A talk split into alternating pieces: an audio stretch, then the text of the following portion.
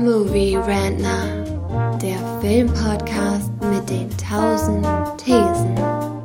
Wir haben zu allem eine Meinung, aber Movie der Podcast mit den tausend Thesen.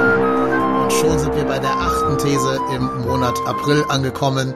Und da wir uns letzte Woche ja sehr erfolgreich mit M. Night Shyamalan, einem Regisseur und Autor, einem Auteur beschäftigt haben, wollen wir diesem Trend treu bleiben und heute auch mit einem oder über einen Mann reden, der gerne auch selber Drehbuch für seine eigenen Filme schreibt, nicht nur, aber des Öfteren mal, vor allen Dingen aber als ein moderner Blockbuster-Regisseur bekannt ist, der unter anderem so Filme gemacht hat wie Inception, The Prestige, die drei Batman-Filme, aber auch Dunkirk und Tenet. Die Rede ist natürlich von Christopher Nolan.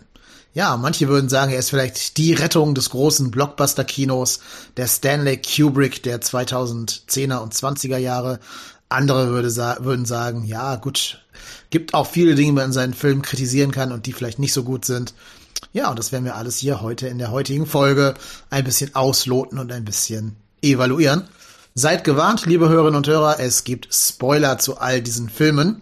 Das heißt, wenn ihr vorhabt, irgendwelche Nolan-Filme noch zu gucken, dann wäre es vielleicht sinnvoll, erst die Filme zu gucken, dann die Folge zu hören. Ich glaube aber, so viel kann man gar nicht spoilern bei seinen Filmen, weil die alle nicht, fast alle nicht aufs Ende zusteuern und da irgendwie einen großen Twist haben oder so, sondern ähm, weil es ja da mehr um das Gesamterlebnis geht. So, Zeit, meine Mitredner hier zu begrüßen und mal zu gucken, wer mit mir heute über die Nolan-These diskutieren möchte. In Leitung 1, zugeschaltet aus dem wunderbaren Nordrhein-Westfalen, ist der Carsten. Guten Tag. Mahlzeit. Tag. Soll, ja, genau, Tag. Tag. Soll, sollen wir äh, damit starten, dass du uns eine ganz kurze Einschätzung gibst? Wie stehst du zu dem Regisseur Christopher Nolan? Positiv. Also er ist jetzt nicht mein Lieblingsregisseur, äh, der ist jetzt nicht in meinen All-Time-Classics oder so, aber für diese, fast alle seiner Sachen machen mir Spaß und äh, ja, für die Details, da kommen wir gleich später darauf zu sprechen. Okay, aber wir haben schon mal eine positive Stimme. Ja.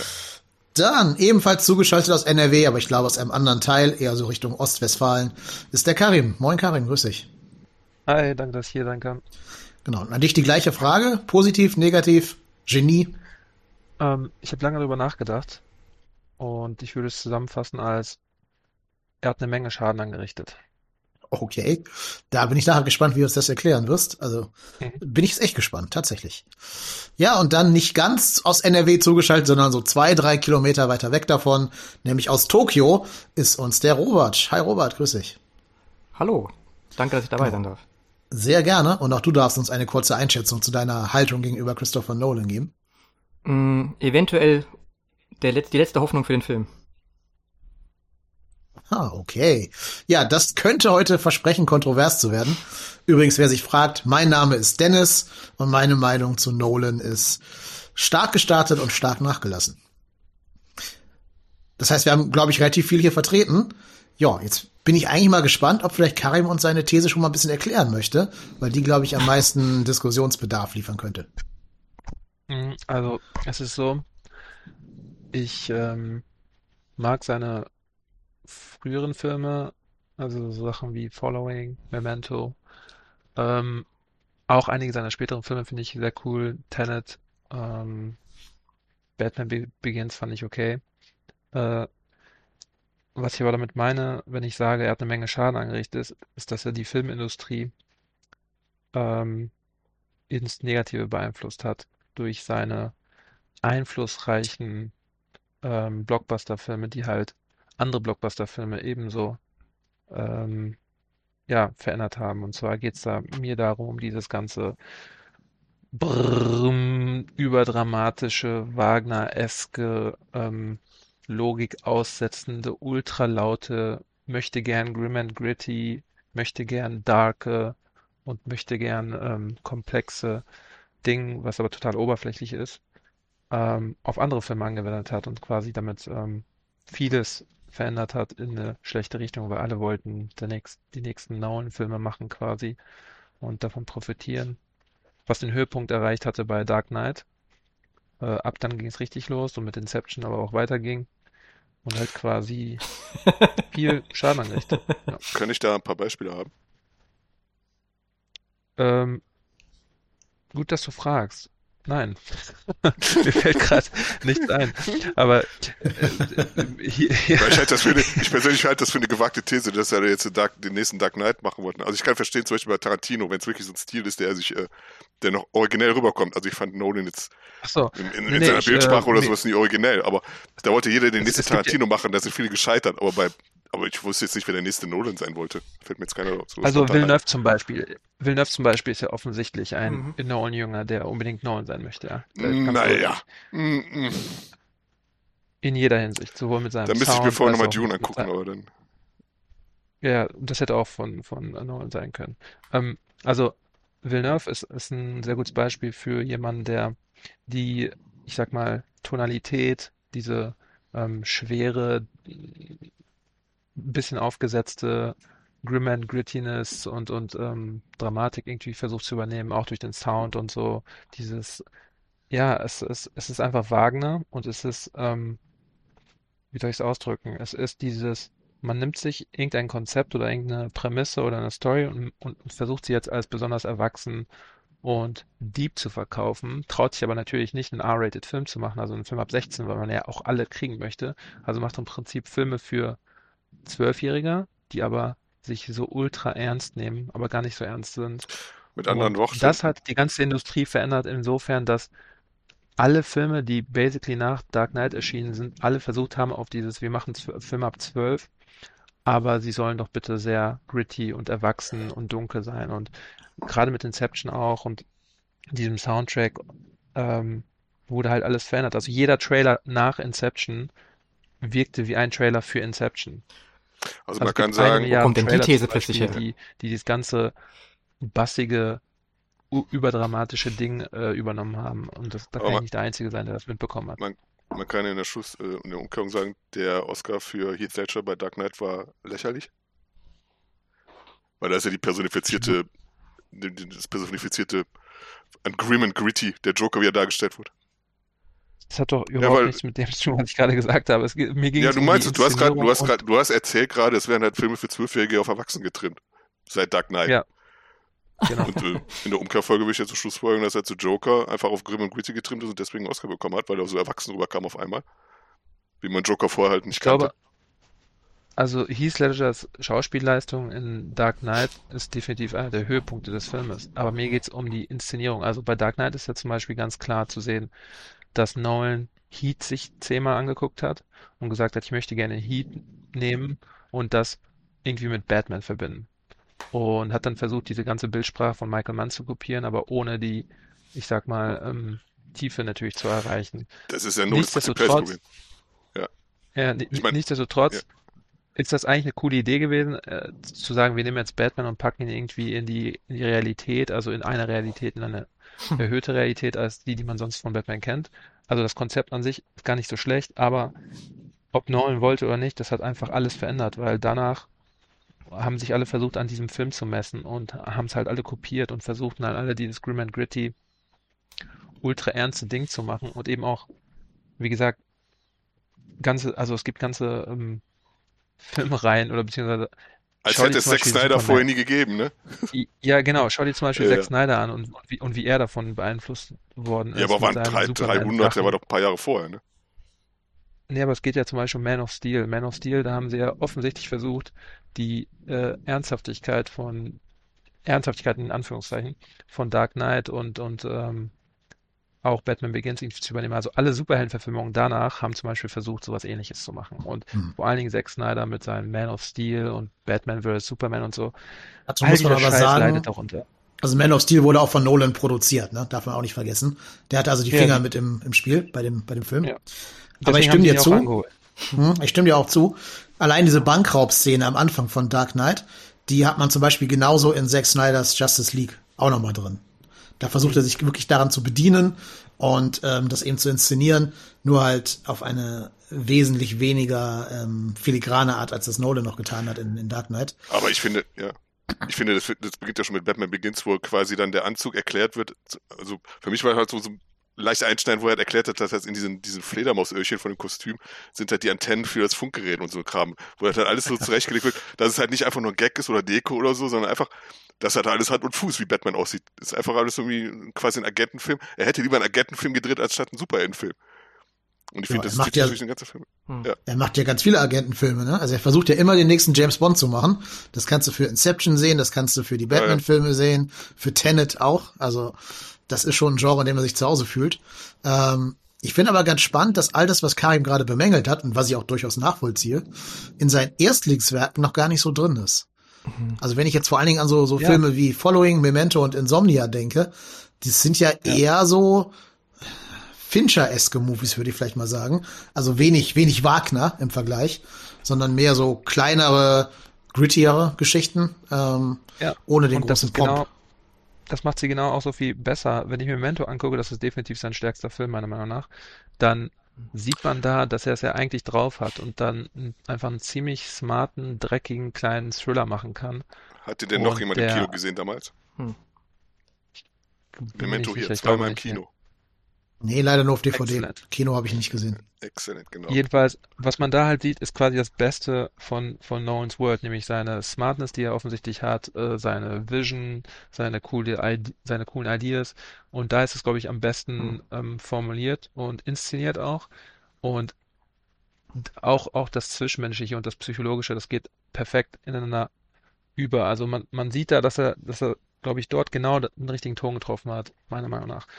Und ab dann geht's so langsam, also spätestens als es mit den Big-Budget-Sachen losgeht, fängt es halt an, ein bisschen schief zu gehen. Und weil er, weil er dann quasi Opfer seiner eigenen, ähm, seiner eigenen Vision wird, weil er dann immer nachlegen muss und das dann jetzt plötzlich, also nach Batman Begins geht's ja dann los mit Dark Knight und so und dann muss das alles so ultra, so, so faux ernst sein und faux deep und faux schwer und so, weil er dann gemerkt hat, ja, das ist jetzt mein Ding und das gab Aber- es so noch nicht. Kann Und das, das wird dann einfach zu viel und ähm, erleben, ich glaube, wir, Prestige, Ja. bitte? erleben wir da gerade jetzt äh, einen Umkehrschluss? Ich meine, jetzt die letzten Filme von James Gunn, die sind ja genau das Gegenteil. Die sind ja eher comic-lastig, bunt und äh, nicht mehr so grim Ja, ja. gritty. Und die sind ja enorm populär Genau. mittlerweile. Das heißt, wahrscheinlich erleben wir jetzt hier gerade eine Zeitenwende. Ja, auf jeden Fall. Ähm, das, hat- es hat locker ein Jahrzehnt gebraucht. Also seit Nolan. Also Nolans Einschlag ist ein Jahrzehnt wert, wo man sehen kann, dass alle versucht haben, sowas zu machen danach. Und irgendwann später haben halt Leute vielleicht die Schnauze voll gehabt, langsam und gemerkt, ja, vielleicht sollen wir mal, sollten wir mal andere Dinge ausprobieren, so und haben halt so ein bisschen mehr auf waren die Marvel-Filme, und sind die. Marvel-Filme wirklich, sind die Marvel-Filme wirklich alle so düster und dunkel und haben sich daran orientiert, meinst du? Also ich meine Ja, auch ich zum glaube, Beispiel so, Marvel- Guardians of the Galaxy und sowas, die waren ja auch schon, schon damals eher äh, relativ bunt und äh, nicht so grimmig Nee, und die äh, Marvel, die Marvel-Filme betrifft das nicht. Die sind ja sehr, auch sehr gagreich und sehr ähm, mit den ganzen One-Linern oder so. Aber ich meine, die, ich sag mal, Blockbuster-Ästhetik und die Blockbuster ähm, äh, wurde Mhm. einfach für zehn Jahre davon beeinflusst. Das ist ganz klar. Und wie gesagt, es gibt bestimmt auch eine Compilation an Trailern und an, an Filmen, wo man halt diese ganzen Einflüsse sehen kann, äh, wenn man einfach bei YouTube Brrm eingibt oder so. Ja, das ist also offensichtlich so ein, so, so, eine, so ein Meme fast schon geworden. Und ähm, gerade nach Inception wurde das auch nochmal hochgefahren. Also mit Dark Knight hat es definitiv angefangen, das weiß ich. ich finde das, ich Aber, find das trotzdem. ja. Aber ich, ich würde da einwerfen wollen, dass das ja eigentlich nicht äh, ein Schwachpunkt von Nolan ist, sondern eher äh, für seine Stärke spricht, beziehungsweise dafür, dass sonst einfach jemand fehlt, der solche einflussreiche Visionen umsetzt, ne? Das ist so eigentlich mehr mein Punkt eher. Also es ist schade, dass äh, Nolan mit seinem mit seinen Filmen so einen riesen Einfluss hatte, besonders in den 2000ern. Diese wirklich echt echt ein Jahrzehnt lang so das Hollywood-Kino geprägt haben, wo alle ein bisschen hinterhercheln. Aber Ich liegt weiß ja, auch liegt ja daran, dass er einfach wirklich, wirklich einen Impact hatte mit dem, was er gemacht hat. Wirklich neue Sachen, Sachen, die reingehauen haben. Sachen, die, es gibt ja im, im also ich muss ehrlich sagen, Batman oder so, da kann ich gar nicht mitreden, weil ich das sowieso für Kinderkram halte. Aber ich muss trotzdem zugeben, dass es äh, in Sachen Superheldenfilmen gibt's ein Vorher und ein Nachher, ne? Was Batman Begins angeht. Ich glaube, da sind wir auch so ein bisschen in so einer Bubble jetzt gerade mit diesen Superheldenfilmen. Also Marvel hat, also ich finde nicht, dass Marvel sich davon ein- beeinflussen lassen. Ich, ich meine, gerade die DC-Comics, die DC-Comics sind ja generell ein bisschen in der Tonalität was düsterer und dunkler. Von Doctor Strange ist das, Inception. Doctor Bitte? Strange ist in, Doctor Strange ist Inception. ja, aber lustig. Ja, aber guck, ja, trotzdem halt beeinflusst. Also du kannst nicht Doctor Strange machen, wenn es vorher nicht Inception gegeben hätte.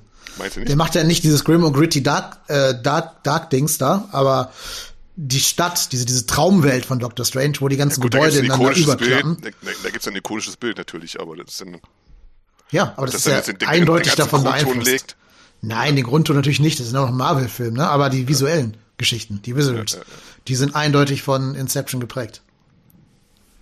Also ich glaube, Also ich würde das, zumindest mal den Punkt einbringen, dass Nolan heulen würde, wenn er wüsste, dass wir im Nolan-Podcast ständig über Comic-Verfilmung reden. Meinst du? Ja.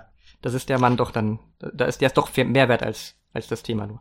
Aber Das finde ich hätte, ich jetzt, Ja, er- hätte ich jetzt er auch er gesagt, aber er hat schon viel Arbeit reingesteckt, gerade was er auch produziert hat mit Snyder und so zusammen. So. Ich glaube, Mhm. das liegt ihm schon relativ am Herzen. So. Also er hat, er hat auf jeden Fall mehr Schaden angerichtet als nur im Superhelden-Verfilmungsgenre. Das ist richtig. Also er hat das gesamte Blockbuster-Kino beschädigt. Es geht nicht nur um Superhelden-Verfilmungen. Nochmal, es geht darum, dass er die gesamte Bildsprache ähm, so ein bisschen verschoben hat für Blockbuster und ähm, Popcorn-Filme und basically Kinofilme einfach, die ja eben ausschließen die meisten, ähm, ich sag mal, psychologischeren, deeperen Filme. Wir reden Hm. hier von ganz normalem Kino, nicht von irgendwelchen Licht, äh, ähm, Lichthäusern oder Ja. irgendwelchen ähm, ja, Indie-Kinos oder so. Und Blockbuster ähm, und, und ich sag mal, einfach normale Kinofilme wurden einfach, haben gemerkt, okay, und das ist auch meine Kritikpunkt an Nolan. Mein Kritikpunkt an Nolan ist eigentlich, äh, geht eigentlich äh, tiefer als das meiner, ist, dass er Ernsthaftigkeit und ähm, Komplexität vortäuscht häufig, wo keiner ist. Und das dadurch macht, indem er eben diese Wagner-Dinger spielt und diese Schwere, diese, ähm, diese oberflächliche Schwere erzeugt, die gar nicht vorhanden ist, ähm, die quasi aus, aus der Luft heraus zaubert. Dazu nimmt er sich halt so ein Hans Zimmer oder so und betäubt deine Ohren und deine Sinne, dass du nicht mal mehr irgendwas, dass du nicht mal mehr dass, dass du, dass du vergisst, wer du bist, wenn du im fucking Kino Mhm. bist und da voll gedröhnt wirst mit dem fucking mal- Hans Zimmer Vorschlaghammer. Ein sehr gutes Beispiel dafür ist zum Beispiel Dunkirk. Da ist es am schlimmsten. Ich Da hätte gerne kann einen der. Film, da kann der Film nicht für eine Sekunde die Fresse halten und einfach mal, weißt du, einfach mal zulassen, dass man da irgendwas vernünftig aufnimmt oder so, sondern er traut dem Zuschauer einfach nicht zu und, und, also er traut dem Zuschauer gar nicht zu. Nolan, das ist auch einer seiner Erst, Schwachpunkte. erstmal, erstmal, Und er- erst, Moment, Moment, Moment. Erstmal Und, hatte ich und ich möchte auch mal kurz Ja. ausreden, denn du kannst auch nicht die Fresse halten. Jedenfalls äh, geht es darum, ich dass dem. Zuschauer ich finde es trotzdem gewagt, einen Künstler seinen Stil vorzuschreiben. Ich meine, Nolan ist nicht äh, umsonst, gerade wegen seinem Stil, der wird ja nicht umsonst kopiert, der wird ja nicht umsonst dann, äh, ich sag mal, inspiriert letzten Endes was. Und äh, Nolan seinen Stil vorzuwerfen, halte ich für sehr gewagt. Ich würde den Leuten, die den Stil kopieren, was vorwerfen. Und gerade jetzt, weil du Dun- Dunkirk erwähnt hast, gerade das Sounddesign finde ich äh, jetzt nicht meisterhaft, aber ich finde es relativ originell, weil zum Beispiel, um ein Detail jetzt davon, wenn ich jetzt auch ein bisschen Zeit habe, um ein Detail davon zu benennen, weil ich das interessant fand, dass halt diese Spannungskurve mit diesem, was für dich wahrscheinlich furchtbar klingt, mit diesen Spannungskurven, die dann immer wieder ähm, erhöht werden mit, mit, so einer, mit so einer Spannungskurve, dieses, dieses, was soll man dazu sagen, dieses, dieses, wie sagt man, dieses Aufspielen, dieses Crescendo, äh, was mit einem ziemlich netten Trick zum Beispiel bewerkstelligt wurde, dass man halt, ich will jetzt nicht ins Detail gehen, auf jetzt halt, äh, äh, ich musste mir auch von äh, ein YouTube-Video an, an, anschauen von einem, von einem äh, ziemlich bekannten Sounddesigner, so, der mir halt dann äh, erklärt hat, oder auch anderen Leuten, die interessiert waren, erklärt hat, wie er das Sounddesign in Dunkirk äh, angelegt wurde, dass er halt quasi unendlich mit diesen Sounds die Spannungskurve äh, hochdrehen konnte. Und was für dich jetzt halt nicht die Fresse halten heißt, war für mich halt zum Beispiel ein interessantes Sounddesign, weil ich dahinter gesehen habe, wo ich dann wirklich dann auf YouTube geguckt habe, wie hat er das gemacht, warum hat er das gemacht, so, er wird seine Gründe gehabt haben, aber ich fand das interessant bewerkstelligt, so. Letztendlich ist alles Geschmacksfrage natürlich, also, darauf kann man alles runterbrechen, so. Aber Nolan Also wenn ich, wenn ich, Ja. Wenn Ja. ich ein interessantes Sounddesign gebe dir das in- Wort. In, einem, in einem, danke. Wenn ich ein, ähm, interessante, an ein interessantes Sounddesign denke in einem modernen Blockbuster, dann denke ich zum Beispiel an Sachen wie Gravity. Da merkt man auch sofort, wenn man den Film guckt, da, da hat sich irgendwer Gedanken gemacht und es ist, da werden subtile Dinge benutzt, die man so gar nicht gehört hat oder kennt. Und das ist, das, das macht einen, das lässt einen aufhorchen und das ist einfach genial gemacht. Und da merkt man einfach, wow, okay, hier passiert was. Und bei Dunkirk oder Ich kann, so, da, ich kann da nochmal ins Detail gehen. Zum Beispiel, ich rede von dieser Spannungskurve, die, das hat er zum Beispiel bei Batman gemacht, oder bei seinem Batman-Film, wenn jetzt der Joker auftritt. jedes Mal, wenn der Joker seine Story erzählt, äh, spielt die Musik mit Hintergrund an, mit so einem, ich weiß nicht, ob der Geigen war oder so, keine Ahnung. Auf jeden Fall hört man, dass es von, äh, von einem tiefen Ton immer höher geht. Und bei Dunkirk ist das die ganze Zeit. Und zwar nicht jetzt äh, immer wieder von vorne, sondern die ganze Zeit über mehrere Minuten teilweise. Und er hat das halt gemacht, indem man halt Layer übereinander gelegt hat, dass man halt während, das ist schwer zu erklären, der hat das zum Beispiel bildlich äh, erklärt mit diesem da gibt es früher so diese Barbierrollen, nannte man das. Da sieht man halt diese Schleifen vor dem, hatten die vor dem Häuser stehen und man sieht dann halt die ineinander verwobenen Schleifen, die sich dann halt drehen, die sich halt immer ständig nach oben drehen, aber eigentlich nur parallel sich drehen. Und genauso hat er es bei Dunkirk gemacht. Um jetzt, wie gesagt, sehr ins Detail zu gehen. Und das fand ich zum Beispiel faszinierend, also so eine Umsetzung. Ich habe da sowas vorher noch nie gesehen. Während mir bei Graffiti ist mir jetzt, äh, Graffiti, Graffiti ist mir jetzt nicht irgendwie ein besonderes Sounddesign aufgefallen. Du bist ja auch nicht der subtilste Mensch, also das muss man ja auch festhalten einmal. Okay. Ähm, das werden sich die also, Hörer wahrscheinlich schon gedacht haben. so, also ich glaube, okay, ich fasse nochmal kurz zusammen. Es, äh, es geht mir auch nicht speziell um Dunkirk. Es geht mir, es geht mir um ein oberflächliches Herangehen an Dramaturgie. Und Nolan benutzt da gewisse Tricks, um den Zuschauer davon zu überzeugen, dass das, was da gerade passiert, unheimlich wichtig und ernst ist. Darf ich aber manchmal, sagen? Und ja. nein, kannst du nicht. Okay, ich schaue manchmal, ich an. Gut. Äh, Finger heben in der Zwischenzeit. Manchmal ist es so, dass ähm, die Ernsthaftigkeit, die er versucht zu erzeugen, durchaus berechtigt ist. Also es gibt Momente, wo das dann passt und wo dann zum Beispiel das auch gut funktioniert. Da gibt es in, weiß nicht, in Dark Knight Momente oder in Prestige Momente oder von mir aus auch Inception Momente. Ähm, diese Filme sind also alle nicht beschissen oder so, darum geht's mir nicht. Aber er benutzt schon durchgängig diese Tricks, die so, ich sag mal, den Großteil der Gesellschaft ähm, ziemlich gut beeindrucken können, wo die dann sitzen und denken, ja, wow, das ist gerade der intelligenteste, ernsthafteste, genialste Film ever. Und okay. das hält dann wahrscheinlich lang genug anders, dass sie nicht checken, was er da eigentlich macht. Und bei mir funktioniert das halt nicht so gut. Es ist nicht so, dass seine Filme deswegen beschissen sind, aber ich halte ihn so ein bisschen für einen. Du bist zu schlau, das ist das Problem, Karina. Darf ich mal, ähm, darf ich ja, kurz genau. was, genau, genau, genau, genau. Das ist, das, das ist übrigens ein sehr guter Einwand, weil das ist der Satz, der mir am besten, der, der ihn auch sehr gut beschreibt. Ähm, Nolan-Film macht smarte Filme für dumme Menschen. Also äh, er macht, er macht so Filme, die äh, für einen, ich sag mal, unintellektuelleren Zuschauer als sehr, sehr smart durchgehen. Er lässt, äh, ich sag mal, auch den Durchschnittszuschauer dieses Gefühl ähm, mit nach Hause nehmen, Bist dass du er gerade was der Intelligenz kann. gesehen hat und dass er sich auch so ein bisschen intelligenter durchfühlen kann. Und ich glaube, das macht er sehr, sehr gut. Also dafür auch auf okay. jeden Fall ähm, ein Daumen hoch. Das kriegt er sehr gut hin. Darf ich jetzt mal kurz dazu sagen? Und zwar nochmal zurückzukommen auf äh, Nolan und Musik und Film. Und so. Ich finde es übrigens interessant, dass du ausgerechnet Interstellar nicht erwähnt hast, wo ich sagen würde, okay, das ist musikalisch sein weitaus penetrantester Film. Und ich, das ist mein Lieblingsfilm, gerade deswegen. Eben weil er wegen seiner diese, diese sakrale Musik hat er da damals in einer, in einer Kathedrale hat er da die, diese Kirchensongs von ähm, Hans Zimmer eingespielt.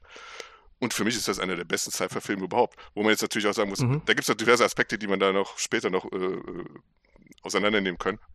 Was jetzt dann ein bisschen stellenweise auch viel PR-Gelaber ist zum Beispiel auch.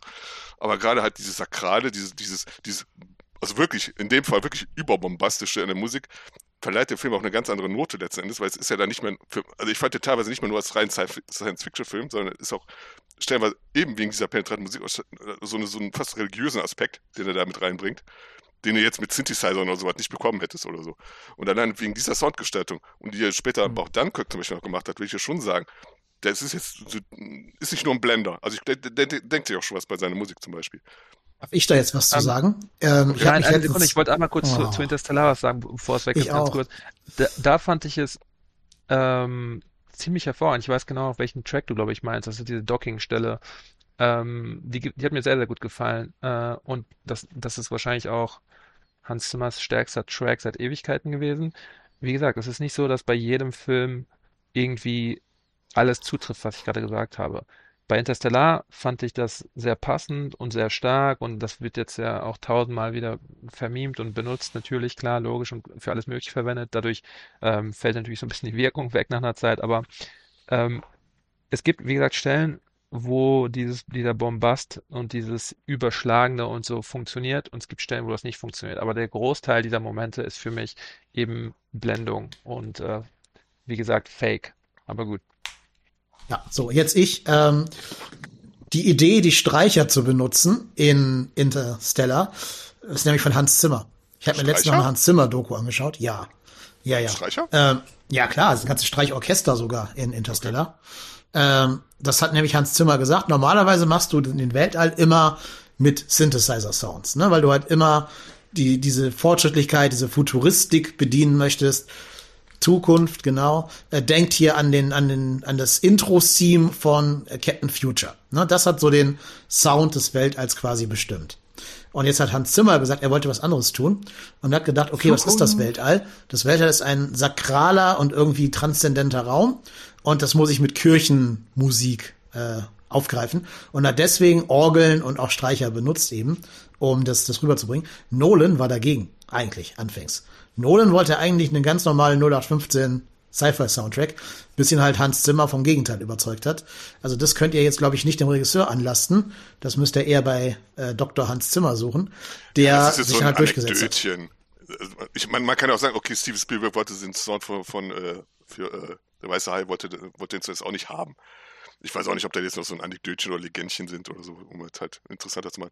Was ich wesentlich interessanter finde, gerade jetzt bei Interstellar, was ich vorhin ansprechen wollte, wo dann halt ein riesiges PR-Bohai drum gemacht wurde, dass sie halt, was weiß ich, wie viele Monate der Rechner laufen musste, damit die halt ein schwarzes Loch darstellen. Und du guckst da und dann siehst du, okay, ist ein Kreis. Wo dann halt wirklich, wo ich dann bei Karim wirklich dann recht geben würde, wenn jetzt man jetzt sagt, okay, jetzt sehen wir uns den Film an und wir sehen jetzt, was jetzt damals angeblich das physikalisch korrekteste bisher dargestellte schwarze Loch ist. Und dann guckst du halt und du siehst dann halt, was ja auch ein, Praktikant in einer Viertelstunde hätte bauen können mit einem 3D-Tool oder so. Ja, aber weil wir da, Laien dann, sind. da werden halt, da wird, da, da werden halt, da wird der Film wirklich irgendwie so ein bisschen aufgeladen und äh, äh, bedeutungsschwanger gemacht, bedeutungsschwangerer gemacht, als er eigentlich letztendlich ist. das ist, weil wir Ich sehe das sind. aber, ich sehe das aber nicht in seinem gesamten Werk, sagen wir mal so. Naja, aber ich glaube, wenn wir jetzt Experten für schwarze Löcher wären, würden wir da mehr drin sehen, als jetzt einfach das, was der Praktikant so, zusammenschustert. äh, Moment, kurze Zeit später wurde ja ein Foto gemacht und Überraschung, es war ein Kreis. Also wenn es jetzt ein Viereck gewesen wäre oder ein Dreieck, dann wäre ich überrascht gewesen. Aber am Ende ist es ein Kreis. Ein Viereck. Ja. Oh, I love it. Also äh, Interstellar ist ja ist ja 2001 für Gesamtschüler, ja. Lass uns das mal festhalten. Hier ist ja mein Problem. Interstellar ist 2001 für Gesamtschüler, genau wie Joker ähm, Taxi Driver für Gesamtschüler ist, okay? Also man muss man muss festhalten, Okay. wie Nolan sich sich größer ich bin Sorry Gesamtschüler. Gesamtschüler. Ähm, das Ding ist so, ähm, der Joke ist, dass das äh, diese, ich sag, also, dass es so modernere Filme gibt, die natürlich auf größere, auf den Schultern von Riesen stehen und dem neuen Publikum vorgestellt werden als das neue Ding. Und der Großteil des Publikums checkt natürlich gar nicht, was Kann da, ich, was kann da ich hier kurz äh, einen Einwurf machen mit einem Zitat von einem guten Freund von mir, nämlich Karim, der 2014 kurz nach Interstellar schrieb, ähm, als Fazit, mit Sicherheit der anspruchsvollste Blockbuster der letzten Jahrzehnte. Das war's. Für glaube, Gesamtschüler. Das, das, das, das, ist, das ist doch kein Widerspruch. Ja, genau, ich, ich wollte eigentlich nur das. Thema ein bisschen ändern. Du hast vorhin gesagt, dass Nolan ähm, kluge Filme für dumme Leute macht. Und ähm, ich würde da jetzt nicht unbedingt Ja. widersprechen, aber ich finde das ein bisschen negativ. Man könnte das positiver formulieren und sagen, Nolan ist noch jemand, der Blockbuster macht, die ein bisschen Anspruch haben. So sehe ich den Nolan nämlich eigentlich. eher. Wenn man sich so die letzten 10, 15 Jahre an seinen Auf Filmen ansieht, der ist ja schon vom, vom Indie und so ein bisschen smarter, kluge Sachen, wie zum Beispiel eben sein, sein Debüt Following oder Memento oder dann auch äh, Prestige, ähm, schon ein richtiger Blockbuster-Regisseur geworden, ne? Also, Das ist ein berechtigter Einwand. Also, Also- welche, welche klügeren Filme spielen in dieser Region? Vom, vom, vom ja- Budget mal- her und von der Spiel. Also hier ist das Ding, ähm, um kurz den Vergleich zu Memento darzustellen. Memento ist ein smarter Film für smarte Leute. Interstellar oder ich sag mal zum Beispiel Inception ist ein smarter Film für alle. Okay? Das ist, glaube ich, der, der, der der Unterschied. Ähm, bei Memento macht er noch einen Film, wo er sagt, ja, okay, ähm, versuch mal mit all dem klar, Kram hier klarzukommen. Aber bei seinen späteren Filmen ist es so, und deswegen eben auch diese unfassbare Expositionsfülle, die dann zu all seinen moderneren Filmen kommt und dieses ganze, alles muss erklärt werden bis zum Get Now und so. Und dann kommen auch diese Blender-Methoden mit rein. Und Blender nicht hier als 3D-Programm, sondern eben als, ne, klar. Jedenfalls, der Joke ist, dass dadurch, dass er sagt, ich möchte jetzt Filme machen, irgendwie für alle, und das meine ich mit diesem smarte Filme für dumme Leute, das soll gar nicht so negativ rüberkommen, wie es, wie es vielleicht wirkt, ist, dass dadurch seine Filme viel verlieren. Im Gegensatz zu seinen früheren Sachen wie eben Memento oder sogar Following, wo man halt merkt, das sind einfach sehr smarte Filme und Hm. man kann sie sich auch öfters angucken und dann findet man vielleicht weitere Details und Ja. so und das ist auch so ein bisschen vielleicht ähm, Ja. ähm, doppeldeutig oder nicht ganz komplett erklärt, wie das gemeint ist und so. Ähm, das finde ich alles viel interessanter. Das trifft sogar noch so ein bisschen auf Prestige zu, da gibt es auch solche Elemente noch drinne. Aber ähm, das geht alles verloren in seinen Mhm. späteren Filmen, weil er dann sagt, okay, ich möchte alle abholen, ich möchte alles für den letzten erklären und dadurch, äh, darunter leiden diese Filme, vor allen Dingen die auch der, das, der Wiederspielwert dieser Filme äh, leidet glaub- darunter. Man kann sich Inception nicht allzu oft angucken, weil alles bis zum Get No erklärt wird, obwohl wunder, wundervolle Szenen in Inception ähm, existieren.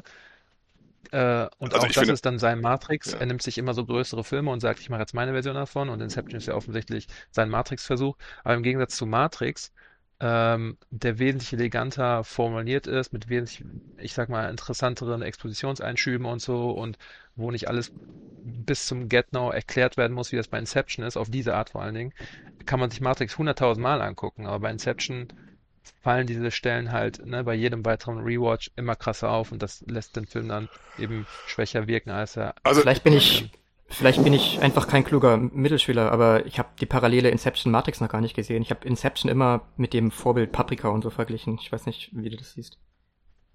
Ich weiß nicht, wie Ja, du auf Matrix Paprika kommst, auf- ehrlich also- gesagt. Paprika auf jeden Fall. Ähm, äh, jetzt sind wir bei Satoshi Kon, den wir auch bei der Japan-Folge genannt hatten.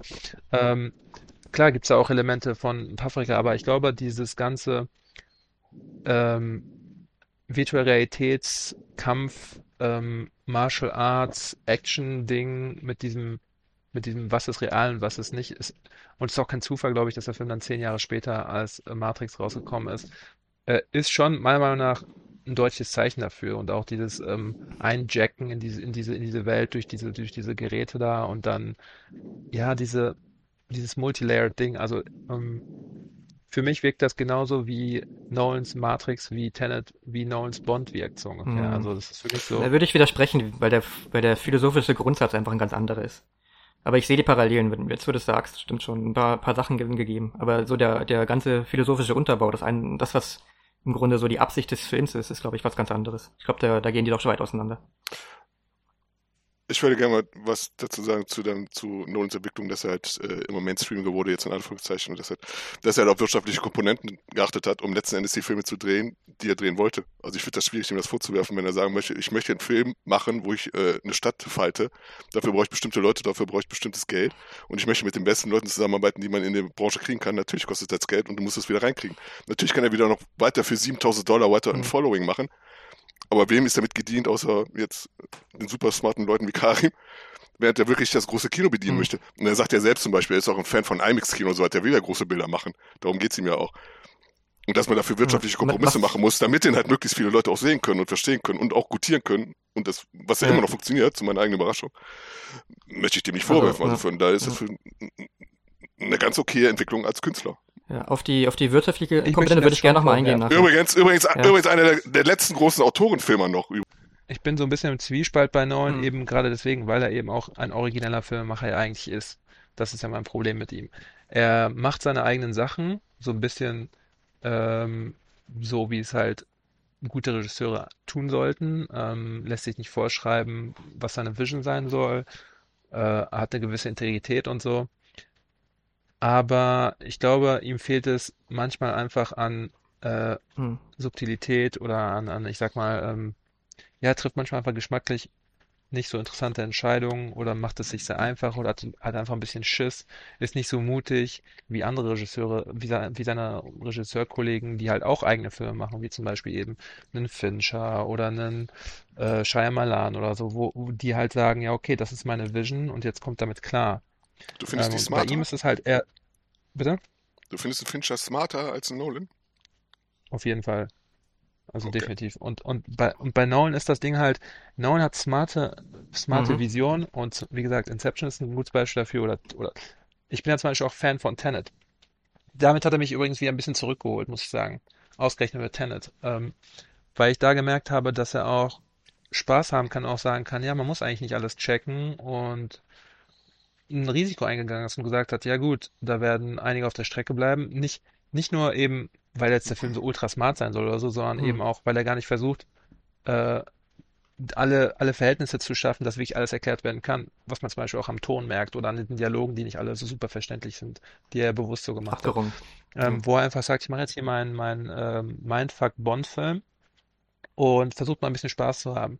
Das hatte mir wieder Respekt äh, abgewürdigt, abge, abge, wie heißt das Wort? Äh, Rungen. abgewonnen und und ähm, das fand ich sehr stark, dass er da einfach diesen äh, High-Concept Sci-Fi-Film macht, der super unterhaltsam ist meiner Meinung nach und unfassbar geile Sequenzen bietet und äh, richtig originelle Bilder und so weiter und sagt, ja, aber hier entscheide ich jetzt, das muss jetzt nicht so die äh, Melodramatik haben, Entschuldigung, oder diese ähm, krasse emotionale Hm. Tiefe oder so, damit ich jetzt jeden mitnehme auf die Reise oder so, sondern ich habe jetzt einfach dieses Konzeptding, ich baue das hier um, have fun. Und das ist eine, zum Beispiel eine ähm, risikoreiche Entscheidung, die mir Respekt, äh, wie gesagt, abgewonnen hat. Das fand ich stark. So ein So bisschen, als ich finde, dass. Nolan so ein bisschen das, äh, das Robert Zemeckis Problem hat. Ich finde, er ist eigentlich ein guter Regisseur, der gute Filme gemacht hat, sich aber selber in seine Gimmicks verliebt hat und die jetzt bis zum Erbrechen irgendwie auf die Spitze treibt. Also bei Nolan muss halt jeder Film immer diese Zeitebenen drin haben. Also es muss immer um das Thema Zeit gehen. Das ist ja auch so ein Ding, was seit Inception besonders prominent geworden ist.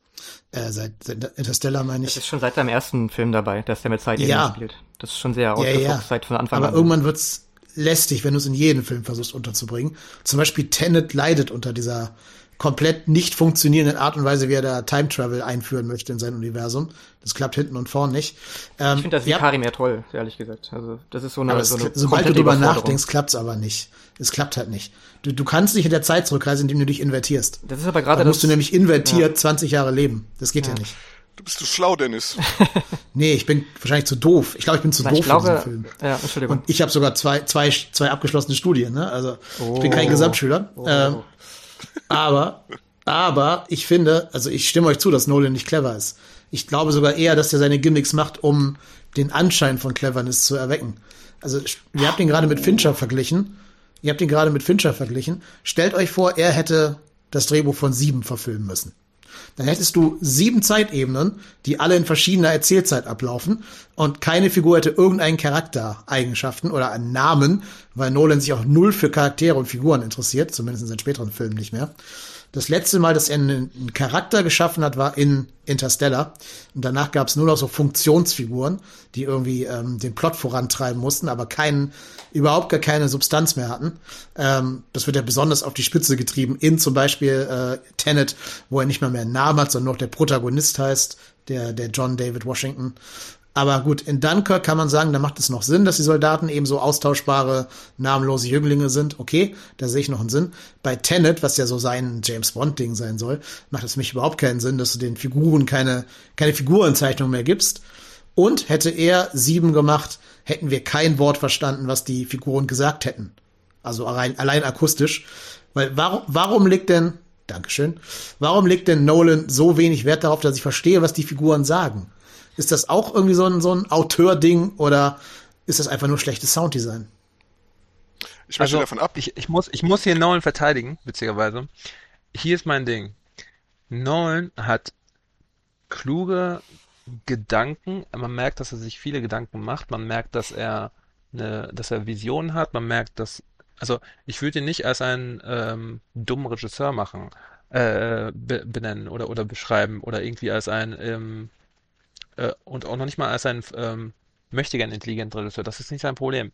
Sein Problem ist die Angst davor, äh, dem Zuschauer etwas zuzutrauen. Das, das hat aber nachgelassen jetzt, also in letzter Zeit. Vor allen Dingen eben mit ähm, Dunkirk und äh, mit Tenet wagt er jetzt mehr, was ich wiederum mag. Aber worauf ich hinaus will, ist, er hat diese klugen Gedanken oder diese klugen Ideas, aber er hat nicht die Integrität oder die Eier zu sagen, dann verpacke ich das jetzt auch dementsprechend so intelligent, wie es dafür nötig wäre. Wie das zum Beispiel, ähm, also ich zum Beispiel finde ich, als ein Gegenbeispiel für einen Blockbuster, der das viel besser macht, ist zum Beispiel Mad Max Fury Road. Ein sehr gutes Beispiel.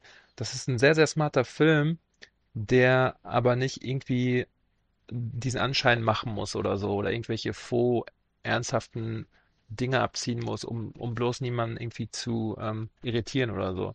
So, Mad Max Fury Road ist ein sehr, sehr gutes Beispiel für einen sehr intelligenten Film, der einfach seine Vision durchzieht ähm, und sagt, ja, das ist ein Film für Erwachsene und ihr könnt viel Spaß haben und es muss nicht alles bis zum Get-No erklärt werden und da wird vieles über die visuelle Sprache erklärt und wenig über irgendwie Exposition und so.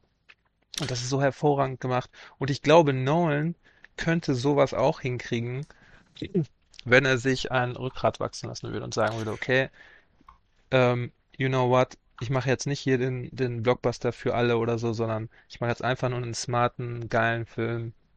Have fun. Ich möchte da äh, Dennis recht geben, weil ich auch anfangs erwähnt habe, warum er zum Beispiel, warum, warum die Nolan-Filme nie bei mir die absoluten Lieblinge sind, sondern immer nur, die sind okay, ist eben der Umstand, dass er sich einen Scheiß für seine Charaktere interessiert. Seine Filme sind halt kühl, die sind mehr intellektuell anstatt emotional. Und ich könnte zum Beispiel jetzt mehr, wirklich mehr mit Finch anfangen, obwohl der auch schon sehr distanziert mit, ist mit, mit seinen Figuren. Aber der ist ja zum Beispiel genau wie Kubrick. Der, der interessiert sich auch nicht für seine Figuren, der interessiert mehr so halt äh, das Gesamtkunstwerk. Und genauso ist Nolan. Und deshalb, ich kann mich an, ich kann keine Namen, außer Batman jetzt, oder halt die, die ganzen Konsorten da, fällt mir sonst kein Name ein von irgendeinem Hauptdarsteller. Äh, von, von irgendeiner Hauptfigur aus, aus einem, aus einem Nolan-Film. Die sind er hat einmal geschafft, einmal geschafft, emotionale Zentren zu berühren. Matthew McConaughey, der übrigens äh, Coop heißt in, in äh, Interstellar. Das war auch das einzige Mal, dass er seinen Figuren Emotionen geschrieben hat. Und das ist auch wirklich eine fantastische Szene, wo Matthew McConaughey da sitzt und ähm, das Video seiner inzwischen erwachsenen Tochter anschaut, diese Videobotschaft, die ja durch verschiedene Zeitebenen auch anders gealtert ist als er und plötzlich älter ist oder genauso alt ist wie er.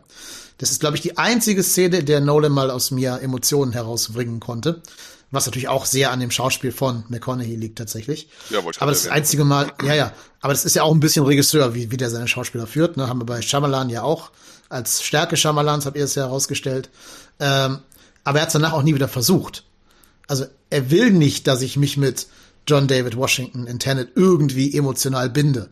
Weshalb auch dieser ganze Twist in Anführungsstrichen da am Ende nicht funktioniert, dass er und Robert Pattinson die besten Freunde sind und so ein Kram. Das spürst du einfach nicht als Zuschauer. Ich möchte, ich möchte natürlich dazu sagen, also auch Nolan hat große emotionale Momente, gerade die erwähnte Docking-Sequenz, die jetzt in jedem anderen Film, anderen Science-Fiction-Film ziemlich beliebig wäre. Und es ist ja nicht mehr eine große Action-Sequenz, es passiert ja gar nicht viel, die sitzen da rum so. Aber halt eben durch diese orchestrale Musik, durch die Bilder, die er erwähnt, durch die Einstellung sowas, durch den Film als Gesamtes, jetzt nicht halt durch einen markanten Dialog oder so oder durch gutes Schauspiel, sondern eben durch diese gesamte Konzeption dieser Sequenz, fand ich, war ich überwältigt davon, von was da gerade passiert. Vorrangig auch wegen der Musik so. Aber auch zum Beispiel bei Inception wurde ganz mhm. am Ende jetzt, Achtung, Spoiler, da dieses, äh, das, das Windmühlen, äh, die Windmühle da aus dem rausholt, wo sich dann halt da quasi der Film nochmal so ein bisschen umkehrt. Es ist kein, kein, kein, keine große schauspielerische Kunst oder sowas. Es ist halt äh, Windmühle. Meinst du Kreisel, oder? War ein Kreisel? Nee, nee, nicht, also nee, nicht das. Nein, falsch, dann bin ich der falsche Film. Nee, doch, Inception. Nicht der Kreisel ganz am Ende, sondern zwischendurch, bei dem Vater von dem äh, Killian, Cillian Murphy.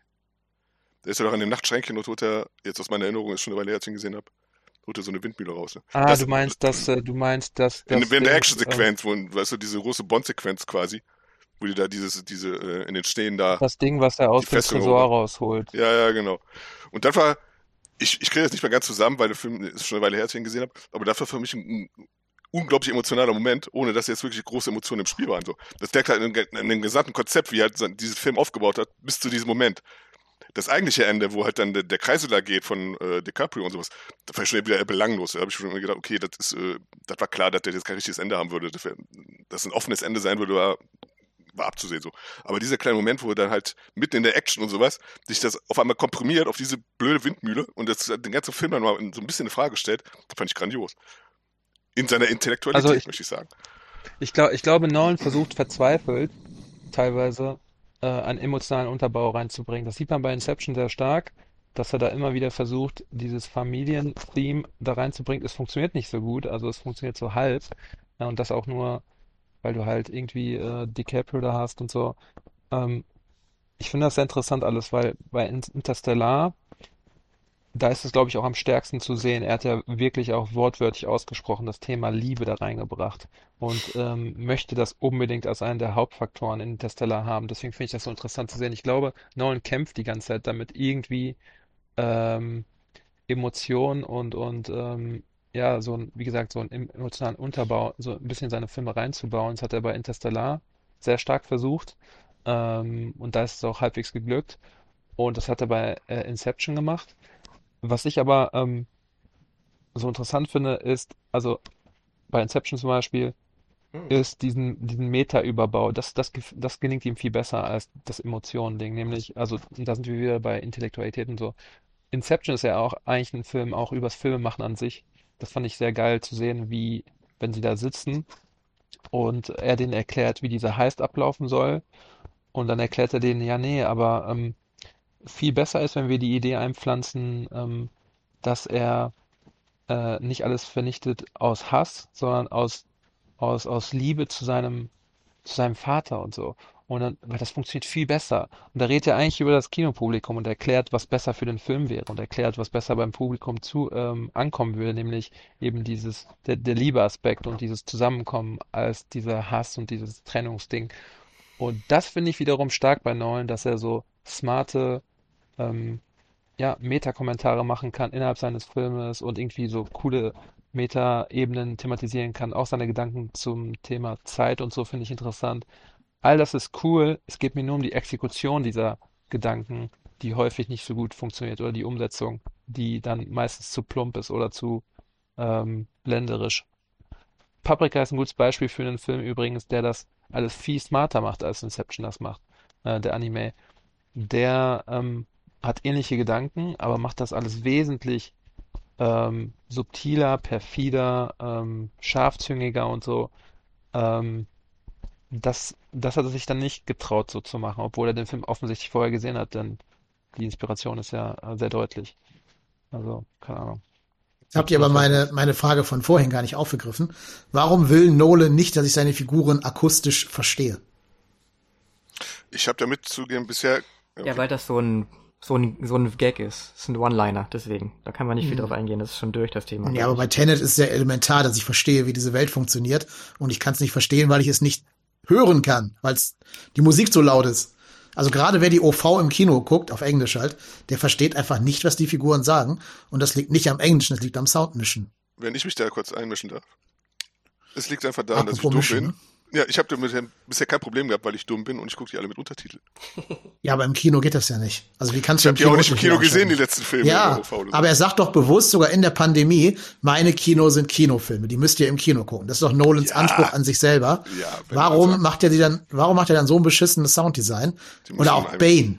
Bane war ja bei der ersten Synchrofassung, wenn der Trailer kam, auch für einen Native Speaker nicht verständlich. Warum macht so ein ja doch smarter Typ sowas nicht äh, besser? Ich Ich muss ja, sagen, ich habe ich hab ja nachgelesen, es ist für ihn noch zum Teil äh, die Soundgestaltung. Er hat jetzt er benutzt halt viel äh, auch gerade diese diese übertriebenen Töne und sowas und für ihn ist der Dialog gehört mit zur Soundgestaltung. Und wahrscheinlich will er es halt äh, er macht es bewusst, habe ich jetzt gerade gelesen, dass er halt mehrere Dialoge zu einem jetzt nicht Mischmasch oder sowas, aber er verbindet die und nutzt sie zum Sounddesign letzten Endes. Ich kann das nicht beurteilen, wie gesagt, ich höre da nicht so genau hin letzten Endes, aber Karim hat das Wort. Ja, ich ähm, wollte dazu sagen, äh, das sind auch wieder positive Aspekte an Nolan. Genau diese Sachen. Der experimentiert da mit Dingen. Das finde ich sehr spannend. Ähm, dass er sich traut und sagt, ich möchte hier was anderes ausprobieren, nämlich einen Sound, der ähm, irgendwie immersiver ist, das Ganze noch auf eine andere Realitätsstufe bringt. Ich glaube, darum geht es ihm auch, dass er sagt, ähm, wie sozusagen wie viel spannender wird es eventuell, wenn man eben nicht alles versteht, wenn man eben, wenn diese Action und die Dramatik und dieses ganze Chaos und so Mhm. eben auch tonal äh, Einfluss auf, auf, auf, auf Dialoge und äh, auf irgendwelche Sprüche, irgendwelche Sätze oder so nimmt und für Konfusion eben sorgt und für eine Art von ähm, manchmal auch äh, Schock in gewissen äh, Sequenzen oder so, dass man gar nicht, dass man so richtig wieder, wieder, wieder, wie die Figur im Film überfordert ist mit gewissen Dingen. Das finde ich wiederum ziemlich spannend, auch wenn es auch manchmal nervig sein kann. Eben bei Tenet, der ja ein relativ komplexer Film ist, da ist das schon ziemlich gewagt. Das mag ich. Das ist, das ist das da, wo ich mir, wo ich mir denke, ja, okay, es ist vielleicht ein bisschen unbequem, es ist vielleicht ähm, ein bisschen anstrengend vielleicht für einige, aber ähm, es ist halt irgendwie auch ein cooler Effekt. Ich fand es besonders funny, fast schon fast schon ironisch, dass er wirklich richtig wichtige Informationen bei so einem Speed, bei so einer Speedboat-Szene eingebaut hat. Da musste ich fast lachen, weil das die lauteste Szene im ganzen Film ist, wo wirklich dieses Wasser vorbeirauschen, diese Boote und haben sie diese Mikrofone alle und müssen über diese Mikrofone kommunizieren und da werden so wichtige Dinge erklärt. Ich musste echt laut lachen, weil das war fast schon so ein Mittelfinger an Zuschauer. Mhm. Ähm, weil, weil ich mir denke, hätten die das nicht auch an so einem Tisch, an so einem Frühstückstisch erklären können?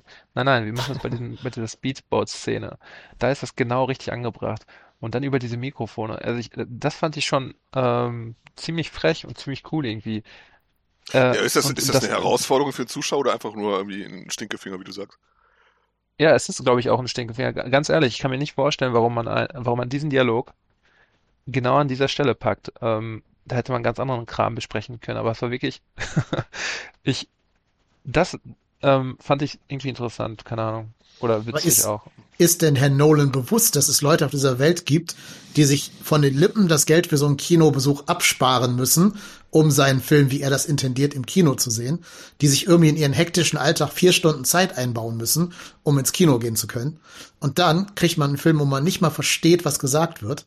Das, das mag ja bei Dunkirk noch okay sein. Ich glaube, da musst du gar nicht die Dialoge verstehen. Die sind gar nicht wichtig.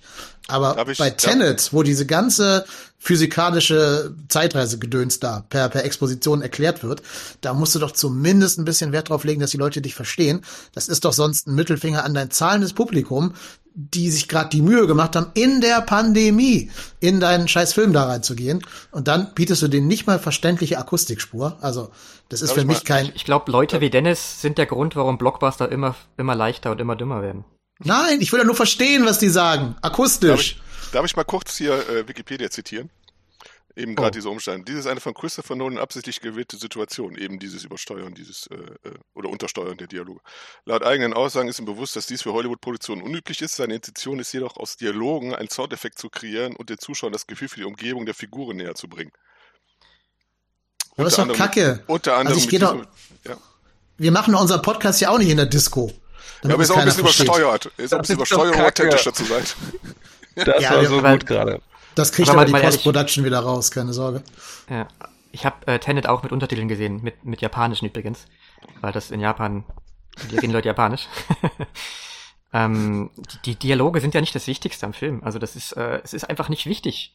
Es ist nicht so wichtig, dass man jede Silbe versteht. Das ist, ja. das ist ja der Grund, weswegen der Film auch so, so eindrucksvoll ist ja. und so, so einen tollen Geschmack hinterlässt. Also wenn ich, wenn ich äh, Tenet was ankreiden würde, dann ist es eher der Punkt, dass Nolan da ein bisschen ähm, so das Leitmotiv seines Films ein bisschen aus den Augen verloren hat. Also wenn man zum Beispiel, ähm, also ich würde mal unterstellen, dass das, also für mich ist Nolan vor allem an erster Stelle ein Autor. Ähm, ich finde das beeindruckend, dass der wirklich äh, von Anfang an seine Filme selber geschrieben hat und auch, auch heute noch zum Großteil selber schreibt. Und das kommt auch durch, ähm, dass er halt ähm, ähm, seine Filme quasi von, von der Pike auf geplant hat oder zumindest von der Pike auf weiß, was er eigentlich mit seinem Skript und mit seiner Story eigentlich anstellen will. Zum Beispiel, ähm, ich meine, Memento ist ja, also Memento ist, ist auch, muss man erstmal an, anführen, was das für ein genialer Film ist, vor allem in dem Jahr und zu der Zeit so ein, so ein Ding rauszubringen, das auch noch so gut funktioniert. Also ein Film, der wirklich rückwärts abläuft, eine Story, die Stück für Stück rückwärts erzählt wird und trotzdem funktioniert mit einem Spannungsbogen und am Ende kommt noch ein Twist raus. Also das ist schon, das ist äh, genial. Aber der, der Punkt vom Memento ist ja äh, letztendlich, Spoiler übrigens, so der Punkt, wie man mit seinem, wie man seine eigene Realität gestaltet, ob man, ob man, ob man lieber die Wirklichkeit will, ob man sich selber akzeptiert und so ist ja so, so bestimmte Sachen über, über Persönlichkeit und, und also so, tiefe Themen zumindest. Also mit seinem, mit seinem Skript so ein bisschen wie Inception-mäßig. Pflanzt ja so bestimmte Punkte über eine ganz lange, langgezogene Story. Und das ist der, der weiß, wie man, wie man Geschichten, wie, wie Geschichten Absolut. für Menschen funktionieren, was das, was das, dass es immer so einen gewissen Punkt gibt. Und was ich Tenet ankreiden würde, ist, dass der eigentliche Punkt, also was ich, äh, was ich aus Tenet mitbekommen habe, wirklich nur in einem Nebensatz erwähnt wird. Und das ist äh, am Ende äh, kommt nämlich raus, warum das Ganze eigentlich so passiert, warum die ganze Geschichte passiert. Und zwar führt ja die Zukunft, die führt Krieg gegen die Gegenwart, weil wir die Zukunft kaputt machen. Und das fand ich ein bisschen schade, dass der Punkt so wirklich in einem Nebensatz kurz äh, in, in der Schlacht untergeht. Das war für mich so das Beeindruckende. Die Idee, ich meine, gut, ähm, das ist mittlerweile, glaube ich, im Mainstream angekommen, dass wir äh, mehr oder weniger noch 20, 30 Jahre haben und dann ist, ist erstmal Ende mit der Sause. Aber das in, in, in, in Filmen ja. umgesetzt zu sehen, ist nach wie vor noch eine Neuheit. Das kommt jetzt langsam durch, auch mit, äh, wie heißt er, Up in the Air, glaube ich, ja, wie heißt er? Rundflug, ja, das war das. Ab, irgendwas ab. Up in, Ja, Don't Das hat man Up, übrigens Äh, bei Interstellar auch schon drin, diese Idee, dass die Welt vor die Hunde geht, ne?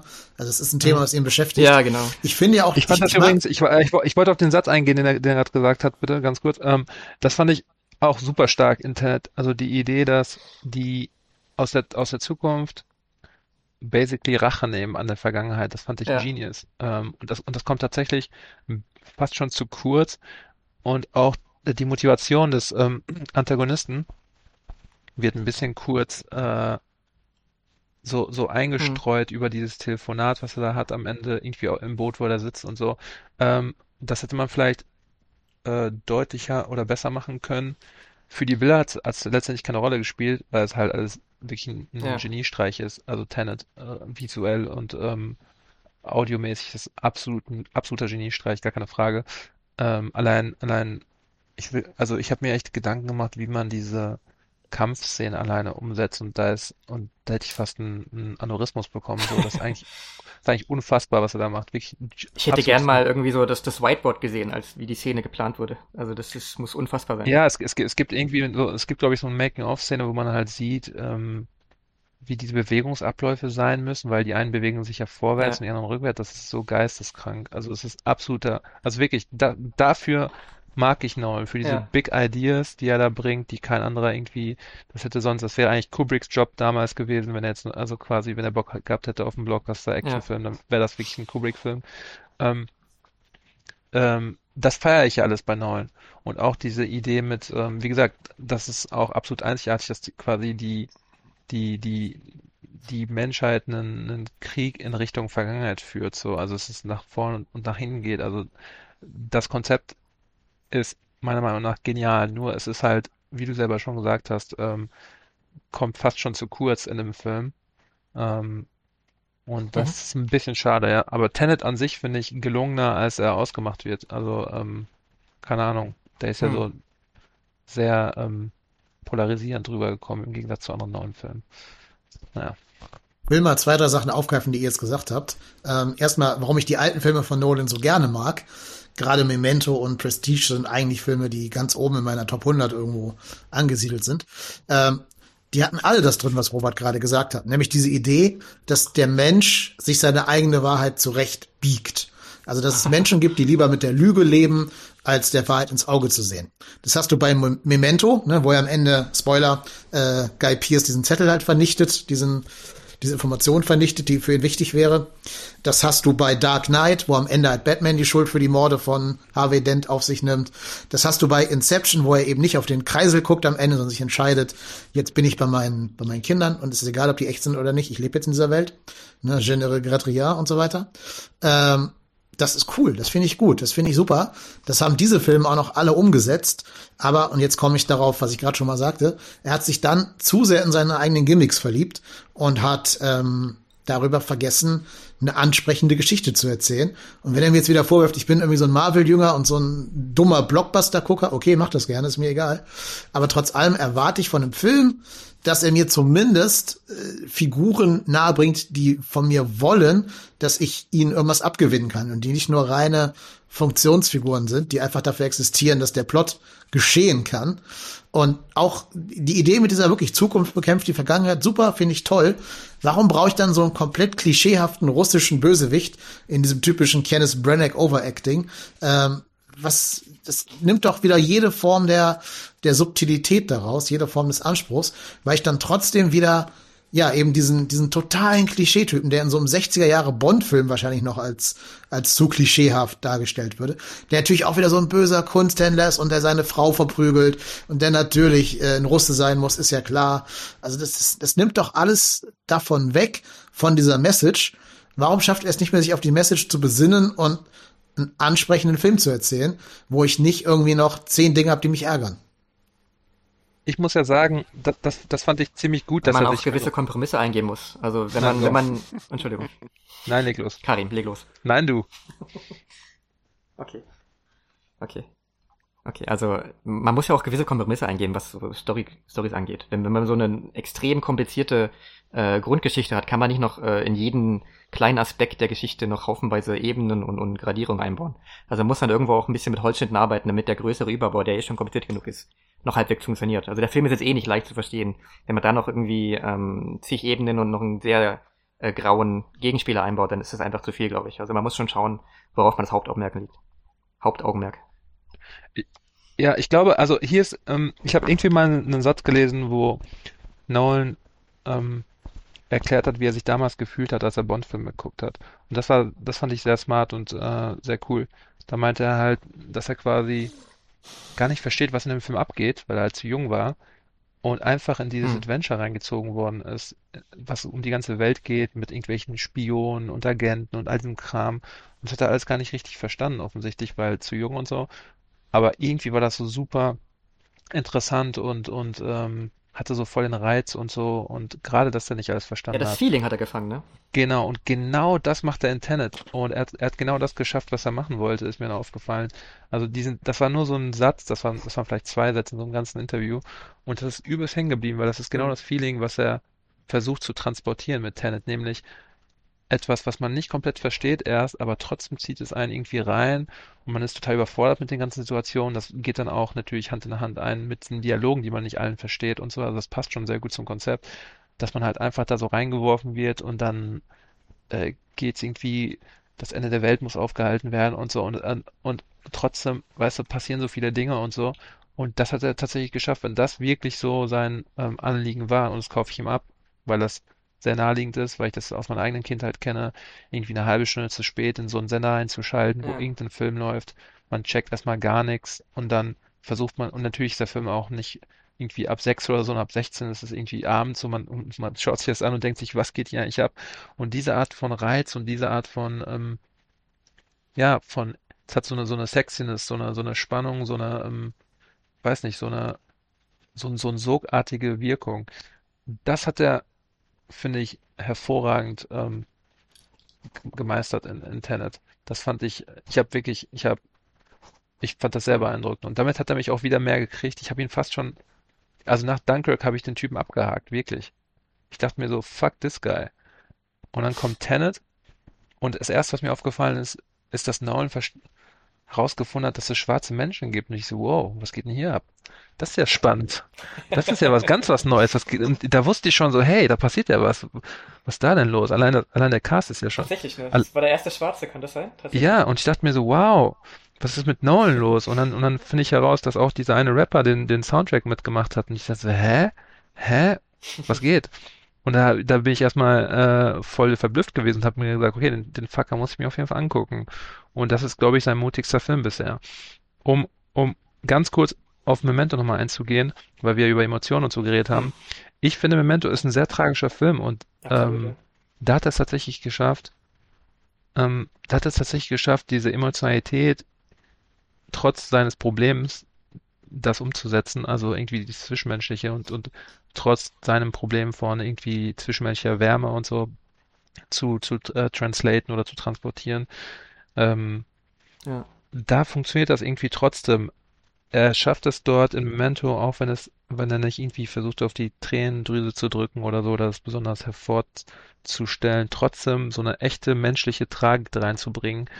Und es ist nicht nur so ein Gimmick-Film, der auf seiner Plot-Ebene sehr gut funktioniert, auch wenn es das tut, tatsächlich äh, auf der Plot-Ebene hervorragend zu funktionieren, trotz seiner Komplexität. Aber es ist auch einfach ein tragischer, emotionaler Film, der einen so richtig, ähm, ja, nachdenklich zurücklässt, so. Und das ist exzellent gemacht im Memento. Und ich glaube, diesem High läuft er in jedem Hm. Film, den er danach gemacht hat, irgendwie hinterher und schafft es aber nicht mehr, das zu erreichen, meiner Meinung nach. Ähm, am stärksten merkt man es, wie gesagt, in Interstellar, wo er wirklich nochmal echt schaut. Und auch da, also wirklich alle seine Filme haben, habe ich das Gefühl, so ein riesiges Werk, worauf sie schauen und das irgendwie für ein modernes Publikum translate. Im Falle von Interstellar wäre das 2001 und der Film Mhm. Contact mit Jodie Foster. Oh ja, stimmt. Contact Habt ist ein guter Contact Punkt. gesehen? Der passt da gut rein, das stimmt. Ja. Genau. Das, das sind offensichtlich seine beiden Filme, also die er angeguckt hat und gesagt hat, okay, wie, wie kann man das, ähm, da spielt ja auch Matthew McConaughey mit, witzigerweise auch kein Zufall, dass er den dann gecastet hat dafür.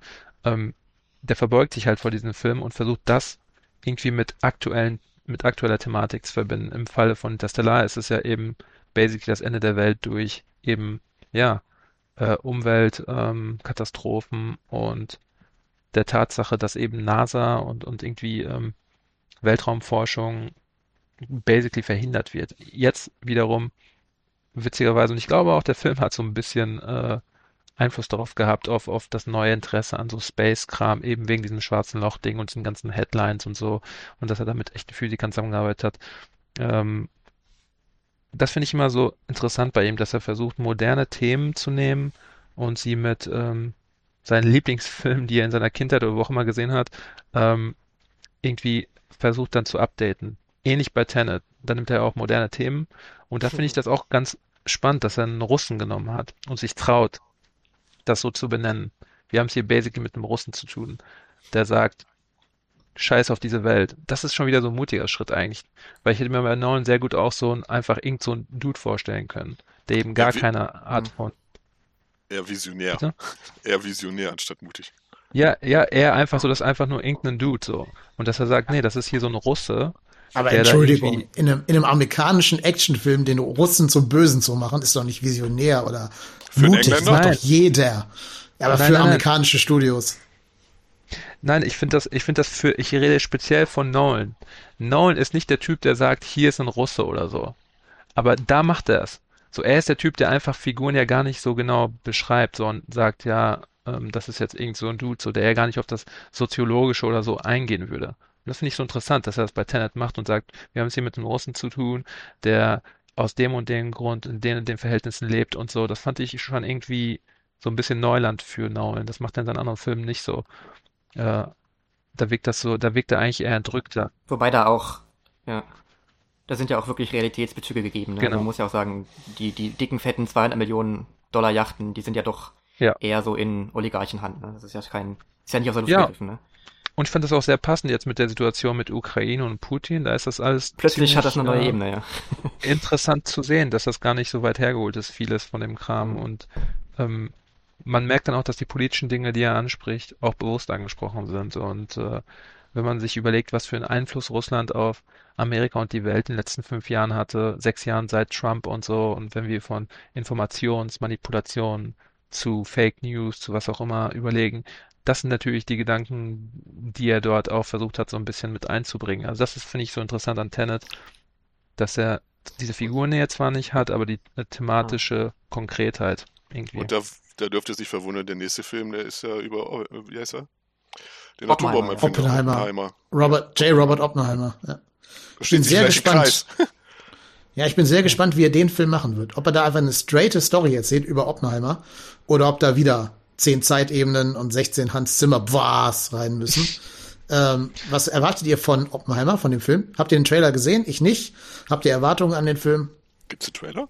Echt, ja? Wow. Ich meine schon, oder? Ich weiß nicht. Dann wäre ich der Erste, der ihn gesehen hätte. Gucken wir mal, ne? Oppenheimer. Ich denke, der, ich denke, der wird produziert. Es gibt einen Teaser. Also, okay, ein also, Teaser. Also, ja, in der also Zwischenzeit. Ohne den Trailer gesehen zu haben. Okay, Karim, Entschuldigung, ich falle dir mal zu Wort.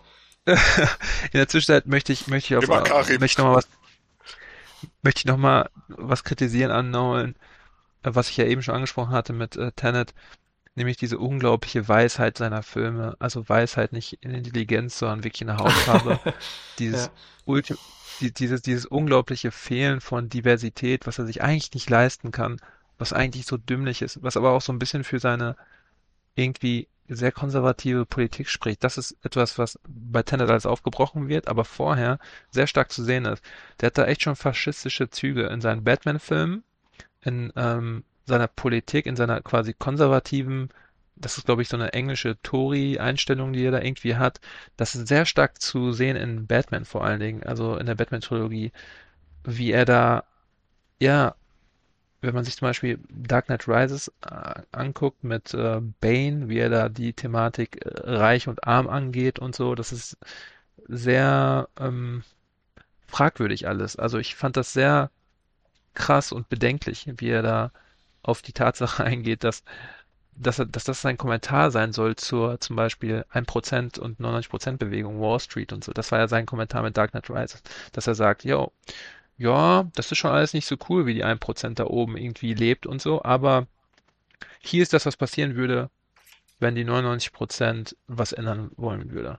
Und wie das dann aussieht, ist dann basically, ja, dann haben wir eine Atombombe in der Hand von einem Psychopathen und eigentlich geht es dem darum, gar nicht um, äh, um irgendwie äh, Gleichberechtigung oder so oder um eine vernünftige Umverteilung von Gütern, sondern es geht ihm eigentlich nur darum, die Welt auszulöschen und so. Und es hat eine Menge, auch das hat eine Menge Schaden angerichtet für mich in der Reputation von Nolan, dass er das so darstellt und wie er auch die Polizei darstellt, als diese unfassbar po positive Kraft, da hat er sich wirklich übelst verschätzt und ähm, die Jahre darauf lassen diese Filme auch sehr schlecht Aber- altern.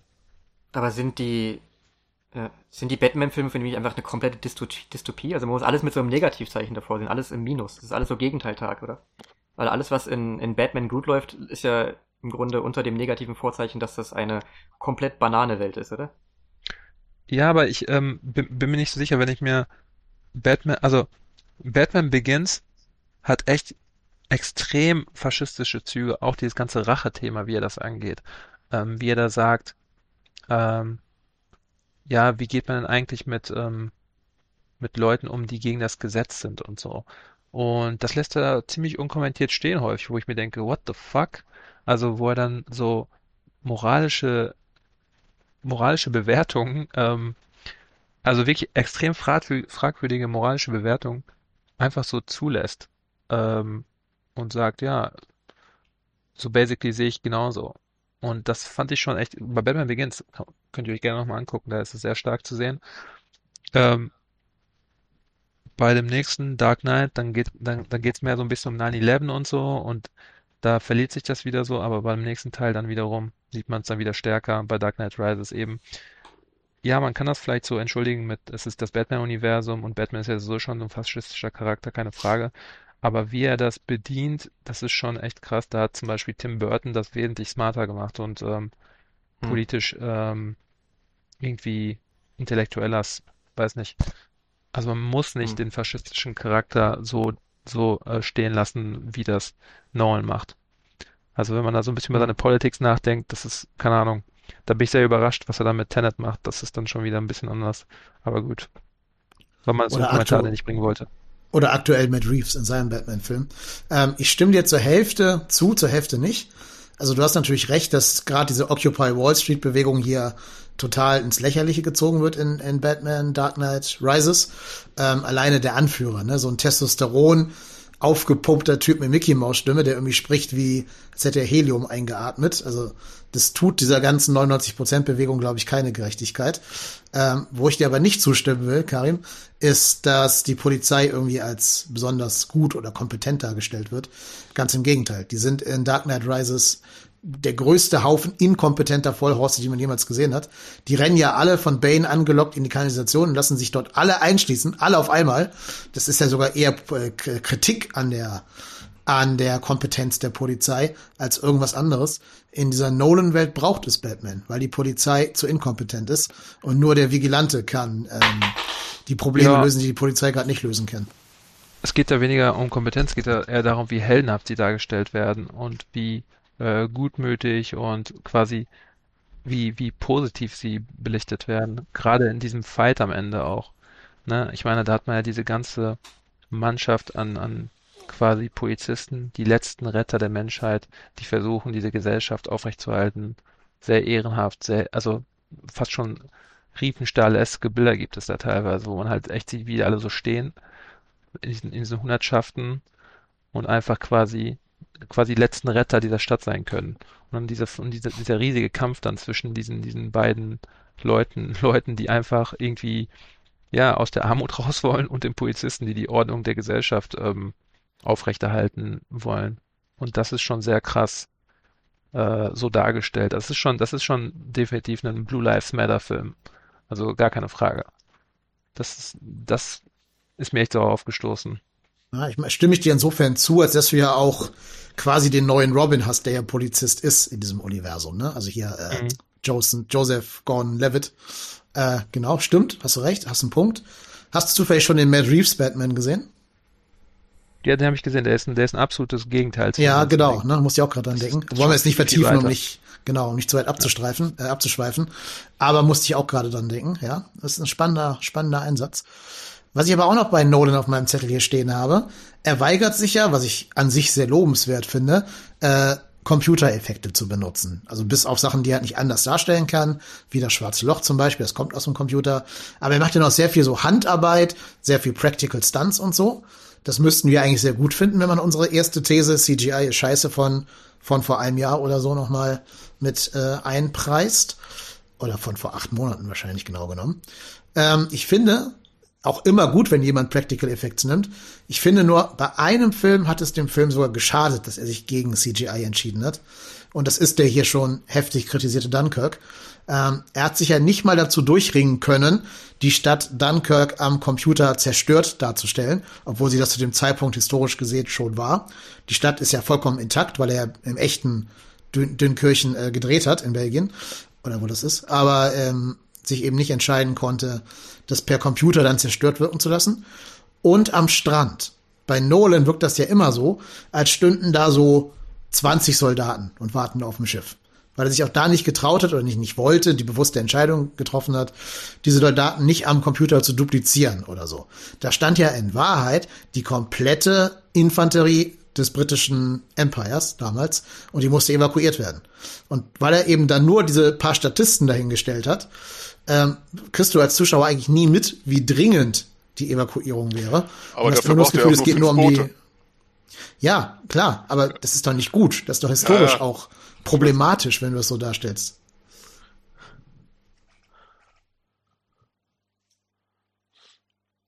Ja, ich nehme euer Schweigen mal als Zustimmung. Na, das stimmt schon. Was an was von Dunkirk eigentlich am meisten im Gedächtnis bleibt, ist die Leere und die Weite und die Einsamkeit. Äh, also ich finde, Dunkirk, Dunkirk ja. ist auch mehr so ein Film auf See, habe ich so einen Eindruck letztendlich. Ne? Also er hat schon sehr klare Bilder, sehr, sehr reduzierte Bilder, ob jetzt da die Truppenstärke so jetzt vollkommen authentisch mhm. ist oder nicht. Ich gebe dir einen Punkt mit dem, mit dem, mit der Stadt, wo mir auch beim Film aufgefallen ist, das könnten Doppelglas, doppelglasig ver, äh, verglaste Dachfenster sein, die man heute verwendet so. Also ich glaube nicht, dass man das damals verwendet hat. Also, waren ein paar komische Bilder dabei, muss ich jetzt zugeben. Aber letzten Endes, ich fand zum Beispiel die Einstellung, die er wählt, zum Beispiel, wenn jetzt da so ein Fliegerangriff war und einer dreht sich rum und dann drehen sich alle um und sowas und dann, diese Detailsachen und sowas, die fand ich immer, die fand ich auch äh, sehr, ja. jetzt nicht unterhaltsam, aber es war, es hat mich nicht gelangweilt, sagen wir so. Und eben halt, also eben halt und auch das Sounddesign so. Ne? Sein praktischen Fokus finde ich echt sehr stark. Also, dass er sagt, ähm, ich versuche so viel in Camera zu machen, wie es geht. Äh, in Tenet ist es am beeindruckendsten, glaube ich, weil der ganze Film angeblich hm. ohne Greenscreen funktioniert hat und da sind echt Bilder die unglaublich aussehen, gerade wenn man halt bedenkt, dass sie dann nicht aus dem Computer sind. Das ist schon echt gestört. Und das finde ich sehr stark und beeindruckend und äh, deswegen halte ich ihn auch für einen der besseren Filmemacher der Moderne, ähm, weil er halt sagt, ich möchte hier irgendwie Filme erschaffen, die nicht nur aus dem Computer sind, sondern irgendwie so eine gewisse ähm, Härte haben, eine gewisse Realität, eine gewisse ähm, ähm, ja, visuelle, ähm, ja, taktile Echtheit so. Das finde ich ziemlich geil. Das ist ja auch das, was Batman dann ausmacht, wo er, wo, das, wo er sagt, ja, was wäre, wenn Batman in der Realität sein würde und wie würde das dann aussehen mit seinem Anzug und wie würde er sich bewegen und was kann er machen und was schafft er physikalisch umzusetzen und nicht und so. Das sind alles, das sind alles spannende ähm, Konzepte. Mein großes Problem mit Nolan ist einfach nur, dass er dem Zuschauer nichts zutraut. A, bis auf Tenet jetzt äh, wieder, zu viel Exposition verwendet, zu viel erklärt, ähm, irgendwie einfach nicht den Mut hat, auch einfach einen Film zu machen, den nicht jeder versteht oder den sozusagen, den man auch gerne ein zweites Mal gucken kann oder so.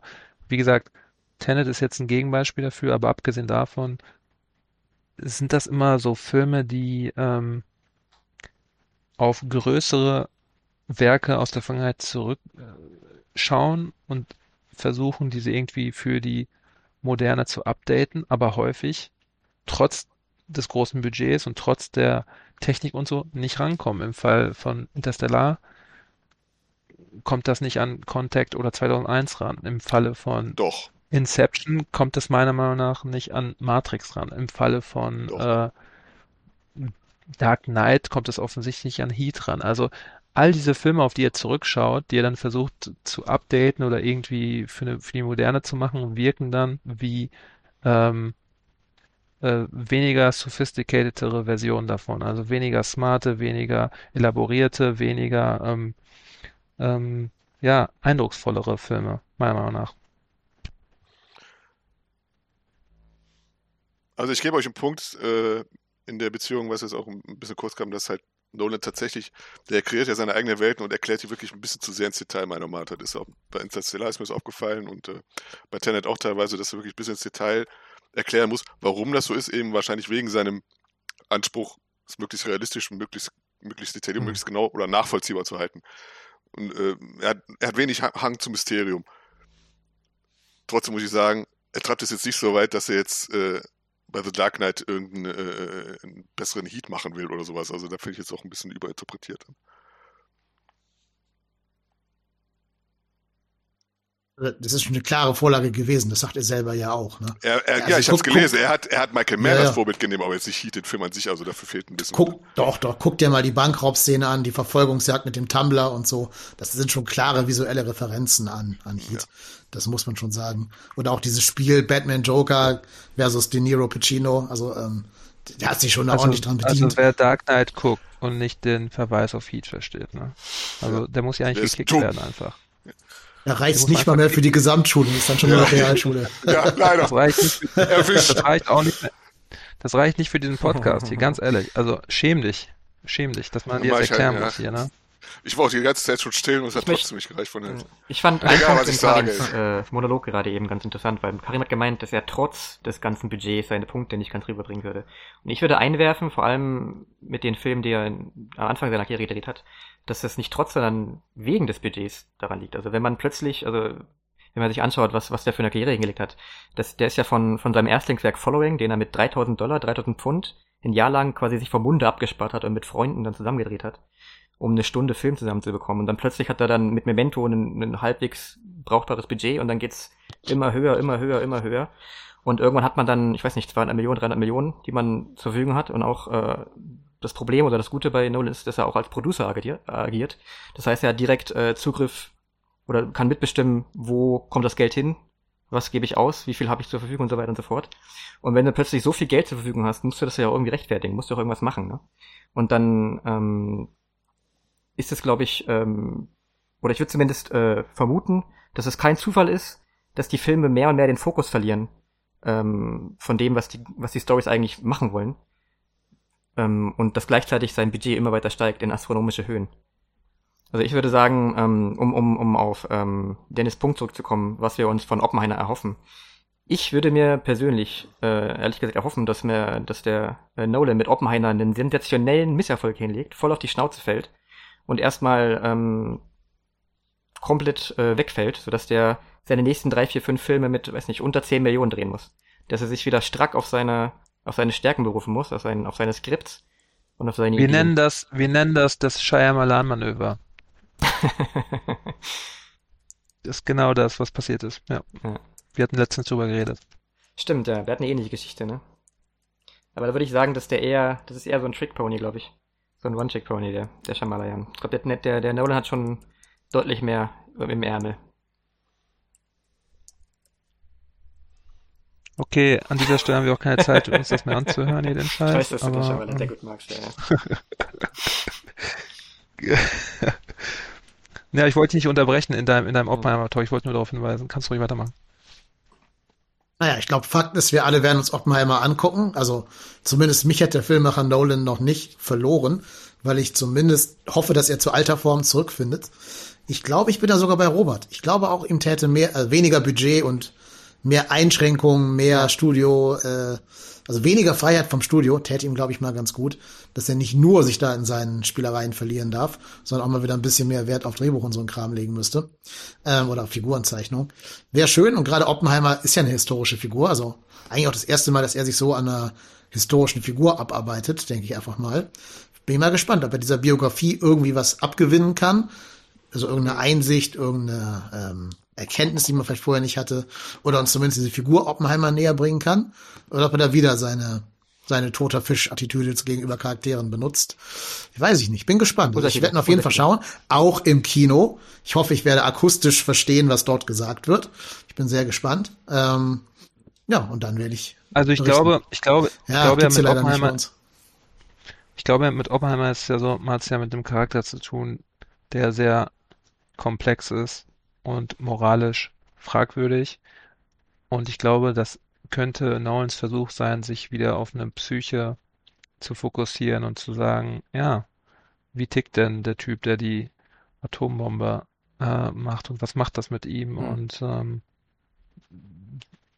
ich könnte mir vorstellen, dass es so ein Film wird, also ein- eher ein charakterlich fokussierter Film als jetzt seine letzten großen Blockbuster-Dinger. Aber ich wäre auch nicht überrascht, wenn der Trailer erscheint das schon wieder wirkt wie der neue Inception oder so. Und Hm. das Oppenheimer Atombomben-Ding ist einfach nur so ein äh, Backdrop dafür. Aber ich glaube eher, dass es diesmal ein charakterlich fokussierter Film sein wird, der so ein bisschen ähm, ja, konzentrierter ist. Könnte ich mir sehr gut vorstellen. Ja, ich bin gespannt. Auch wie er da sein Zeitgimmick unterbringen wird, ob er das tut oder nicht. Also ob der Film wieder. Ich kann mir vorstellen, bei Biopics, die spielen ja oft auf verschiedenen Zeitebenen. Du beginnst quasi mit der Sekunde, wo die Atombombe gezündet wird und dann kommt erstmal so ein Flashback in die Kindheit von Oppenheimer oder so. Da bin ich mal gespannt, ob er das so äh, prestigemäßig macht, wo ja irgendwie, ich glaube, 37 verschiedene Zeitsprünge drin sind. Aber er hat, immer mal durchgezählt. Also ich bin gespannt, ich werde ihm weiter die Treue halten und ich werde die Filme auch gucken. Ich muss aber auch sagen, es braucht nicht mehr so viele Flops, bis ich irgendwann sage, ja, im Kino gucke ich den Kram nicht mehr, ich warte, bis der auf DVD rauskommt oder auf Streaming. Da habe ich auch meine Untertitel und kann verstehen, was die Leute sagen. Ähm, ja, da ist, glaube ich, Oppenheimer für mich so die Weiche, die entscheiden wird, wie ich den Filmemacher Nolan in Zukunft rezipieren werde. So, ich glaube, wir haben die Diskussion hier ein natürliches Ende erreicht. Ja. Wie immer wollen wir aber nicht diesen Podcast verlassen, ohne dass noch jeder ein bis zwei Filmempfehlungen raushauen darf. Und ich sage ein bis zwei, weil ich werde gleich zwei empfehlen. Deswegen fühlt euch frei, es mir gleich zu tun oder nicht. Ihr wusstet ja hoffentlich, dass die Frage kommt. Wenn nicht, dann äh, nach Karin, acht Folgen, naja, Karin zuerst. kann man wissen. Genau, erst die schlauen Leute und dann die, die es nicht vorausgesehen Die haben. überlegen müssen. Genau. Okay, dann ähm, würde ich erstmal Paprika empfehlen von Satoshi Kon. Äh, Paprika ist ein Film, wo es um eine Technologie geht, die es erlaubt, in Träume einzudringen. Das äh, wirkt ziemlich bekannt, denn Nolan hat sich das geklaut aus diesem Anime. Der Unterschied zu Inception ist, dass Satoshi Kon ein sehr mutiger Regisseur ist, der den Film eben äh, ebenso visuell und, und äh, unfassbar einfallsreich ähm, darstellt, noch viel einfallsreicher und wilder übrigens. Und auch hier, genau, muss ich einmal noch mal kurz einen Kritikpunkt, einen letzten an Nolan bringen, den ich sehr interessant finde, nämlich wie stellt man sich Träume eigentlich vor und wie würde man normalerweise, wenn man angenommen hat, man hat eine Technologie, mit der man in Träume eindringen kann und so, wie wird, wie würde man sich das vorstellen, wenn man Inception nicht sehen, nicht, nicht gesehen hätte? Definitiv wilder, definitiv bunter, definitiv verrückter. Aber für Nolan sind Träume halt architektonisch, mathematisch perfekte Logikdinger. Das ist, das, das beschreibt eigentlich Nolans ähm, fehlende Kapazität für Originalität beziehungsweise für wildere Ideen oder für, für ähm, Dinge, die eventuell seinem wo ernsthaften Anspruch zuwider sein müssten. In einer Traumwelt passieren Dinge, die vollkommen verrückt oder lächerlich sind. Oder da könnte ein fucking Drache in einen Saloon reinfliegen oder so ein Scheiß. Oder jemand fährt mit einem Fahrrad durch die Luft oder so. Oder irgend so ein Kind weint und dann, und dann aus den Tränen entsteht ein Fluss oder was auch immer.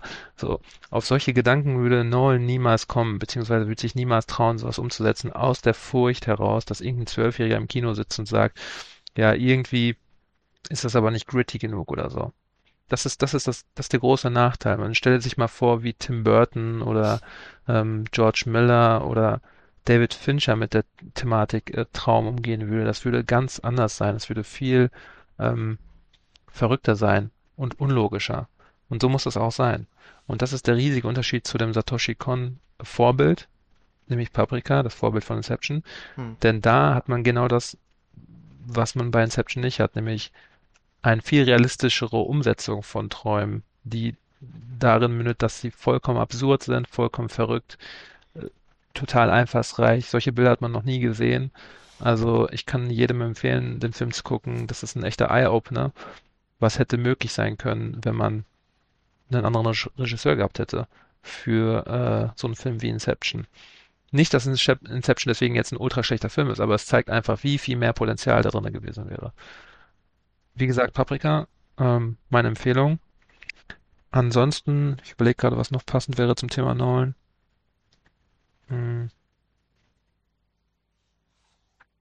Ja, ich weiß nicht, ob, ob Leute den schon gesehen haben. Äh, die meisten müssen ihn hm. eigentlich gesehen haben, aber es ist Contact von äh, Zemeckis, ähm, der eine ähnliche Thematik hat wie Interstellar aber auch äh, irgendwie ein bisschen freier ist, äh, verschiedene kulturelle Aspekte, soziologische Aspekte mit reinbringt, mehr abdeckt einfach äh, und die Frage von Religion versus äh, Science und so bedient und damit auch ähm, vielleicht auch noch spannendere ähm, Brüche und spannendere, ähm, ja, interessantere Gedanken äh, noch verarbeitet, als das Interstellar schon tut ähm, was natürlich an Carl Sagan liegt, der das Buch geschrieben hat zu Contact. Und Carl Sagan ist natürlich ein Genius. Ähm, aber ja, ein sehr sehenswerter Film, auch mit Matthew McConaughey. Wer ähm, interessiert ist an sehr smarter Sci-Fi mit äh, soziopolitischen, kulturellen, religiösen Ebenen, der sollte sich den angucken. Also Paprika und Contact, meine Empfehlung.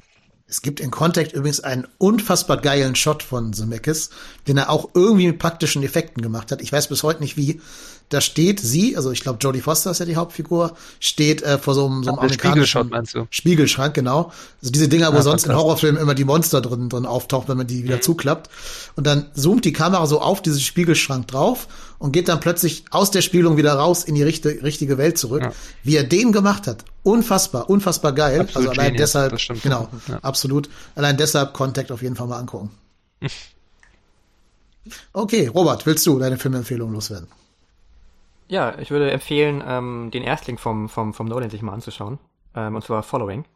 Einfach um mal zu schauen, was man mit so einem wirklich ähm, vom Munde abgesparten Budget und mit wirklich Werbe und, und, und einfach dem Willen, den Film zu machen, was man da erreichen kann. Also der hat mit seinem Bruder geschrieben und dann mit Freunden zusammen gedreht über ein Jahr, immer an Wochenenden, neben der Arbeit und so weiter und so fort und hat damit Preise gewonnen. Das hat seine Karriere eröffnet.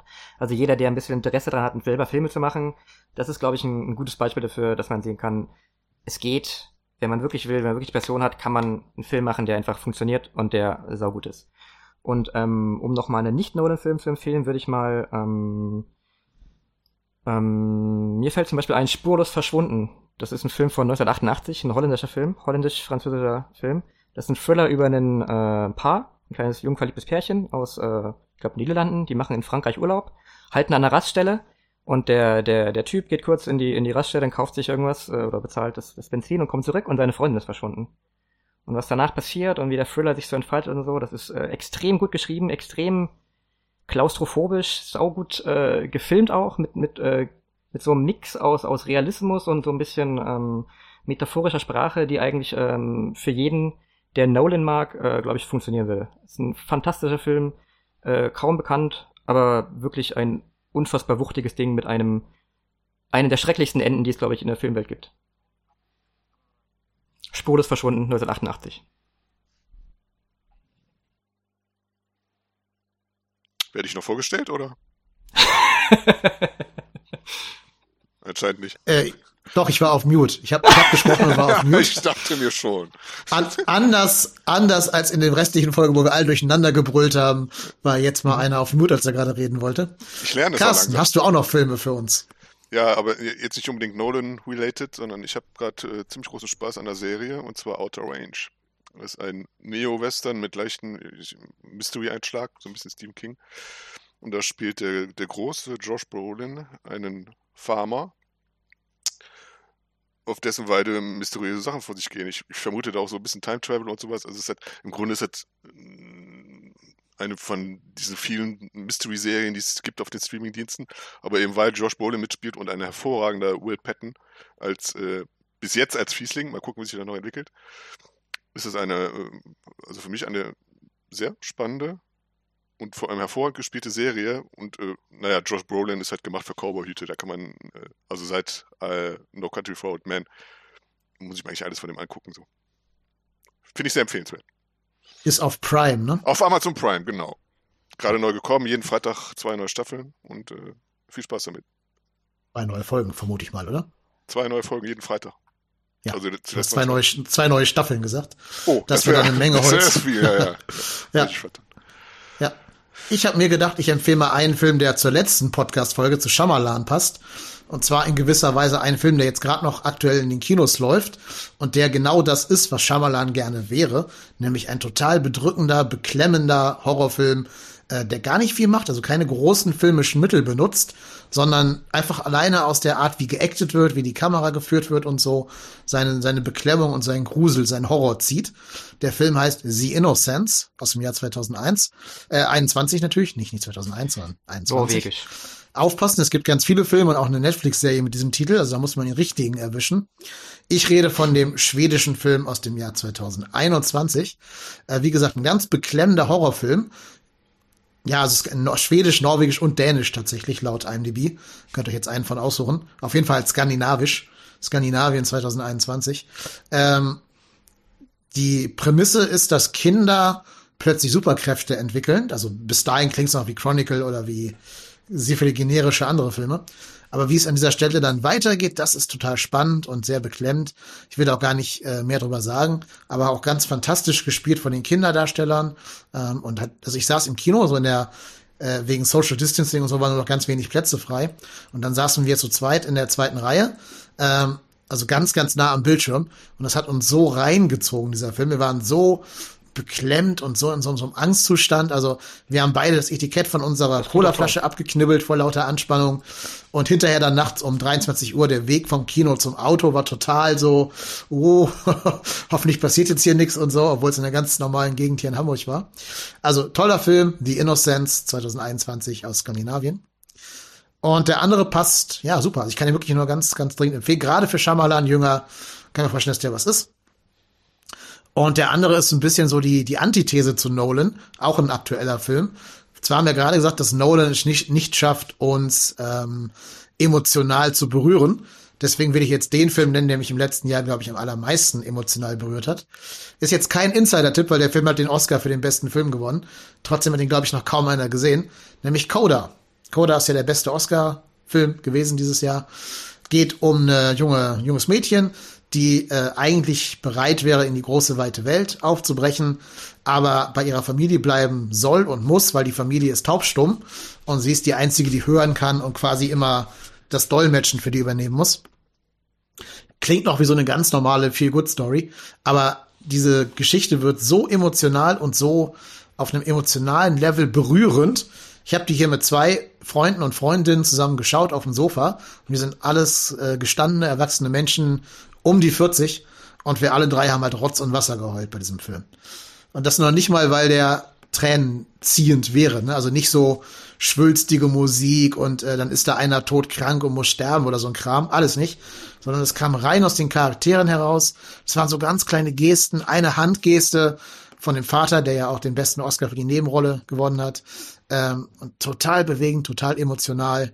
Darf man also nur gucken, wenn es einem gerade sehr gut im Leben geht und nicht, wenn man eh schon äh, ja gerade ein bisschen näher am Wasser gebaut ist, dann geht das nicht gut. Aber deshalb, der Film ist das, was Nolan nicht schafft, nämlich jemanden emotional zu berühren. Hat er aber auch, glaube ich, gar nicht vor, der Nolan. Ja, in Interstellar hat er schon vorgehabt, ne? Aber ja. Egal, haben wir jetzt ja ausführlich besprochen und ich glaube, das muss jetzt für heute auch reichen. Ich bedanke mich bei allen anwesenden Rentnern. Einerseits zugeschaltet aus dem fernen Tokio bei Robert. Danke, dass du da warst. Ja, danke schön, gerne wieder. Und Grüße gehen nach Ostwestfalen. Danke, Karim, dass du da warst. Gerne. Und auch ins Rheinland, Querstrich Ruhrgebiet, nach Krefeld an den Carsten. Gern geschehen. Ja, ich war Dennis. Ihr könnt uns auf äh, Twitter folgen, ihr könnt uns auf Instagram folgen oder eine E-Mail schreiben, movierentner at gmail.com, wenn ihr irgendwie Feedback zur Folge habt. Bin auch sicher, dass irgendwann mal irgendwer diese E-Mails abrufen wird. Ganz, ganz sicher, auf jeden Fall. Äh, ja, und ansonsten bleibt mit uns in Kontakt. Wie seht ihr das? Ist Nolan beste Filmmacher aller Zeiten oder ja, vielleicht auch ein bisschen überhyped? Wir werden es von euch hoffentlich hören. Bis dahin, bleibt gesund, macht es gut. Tschüss. Ciao. Ciao. Movie Rantner, der Filmpodcast mit den tausend. Wir haben zu allem eine Meinung, aber nie die gleiche.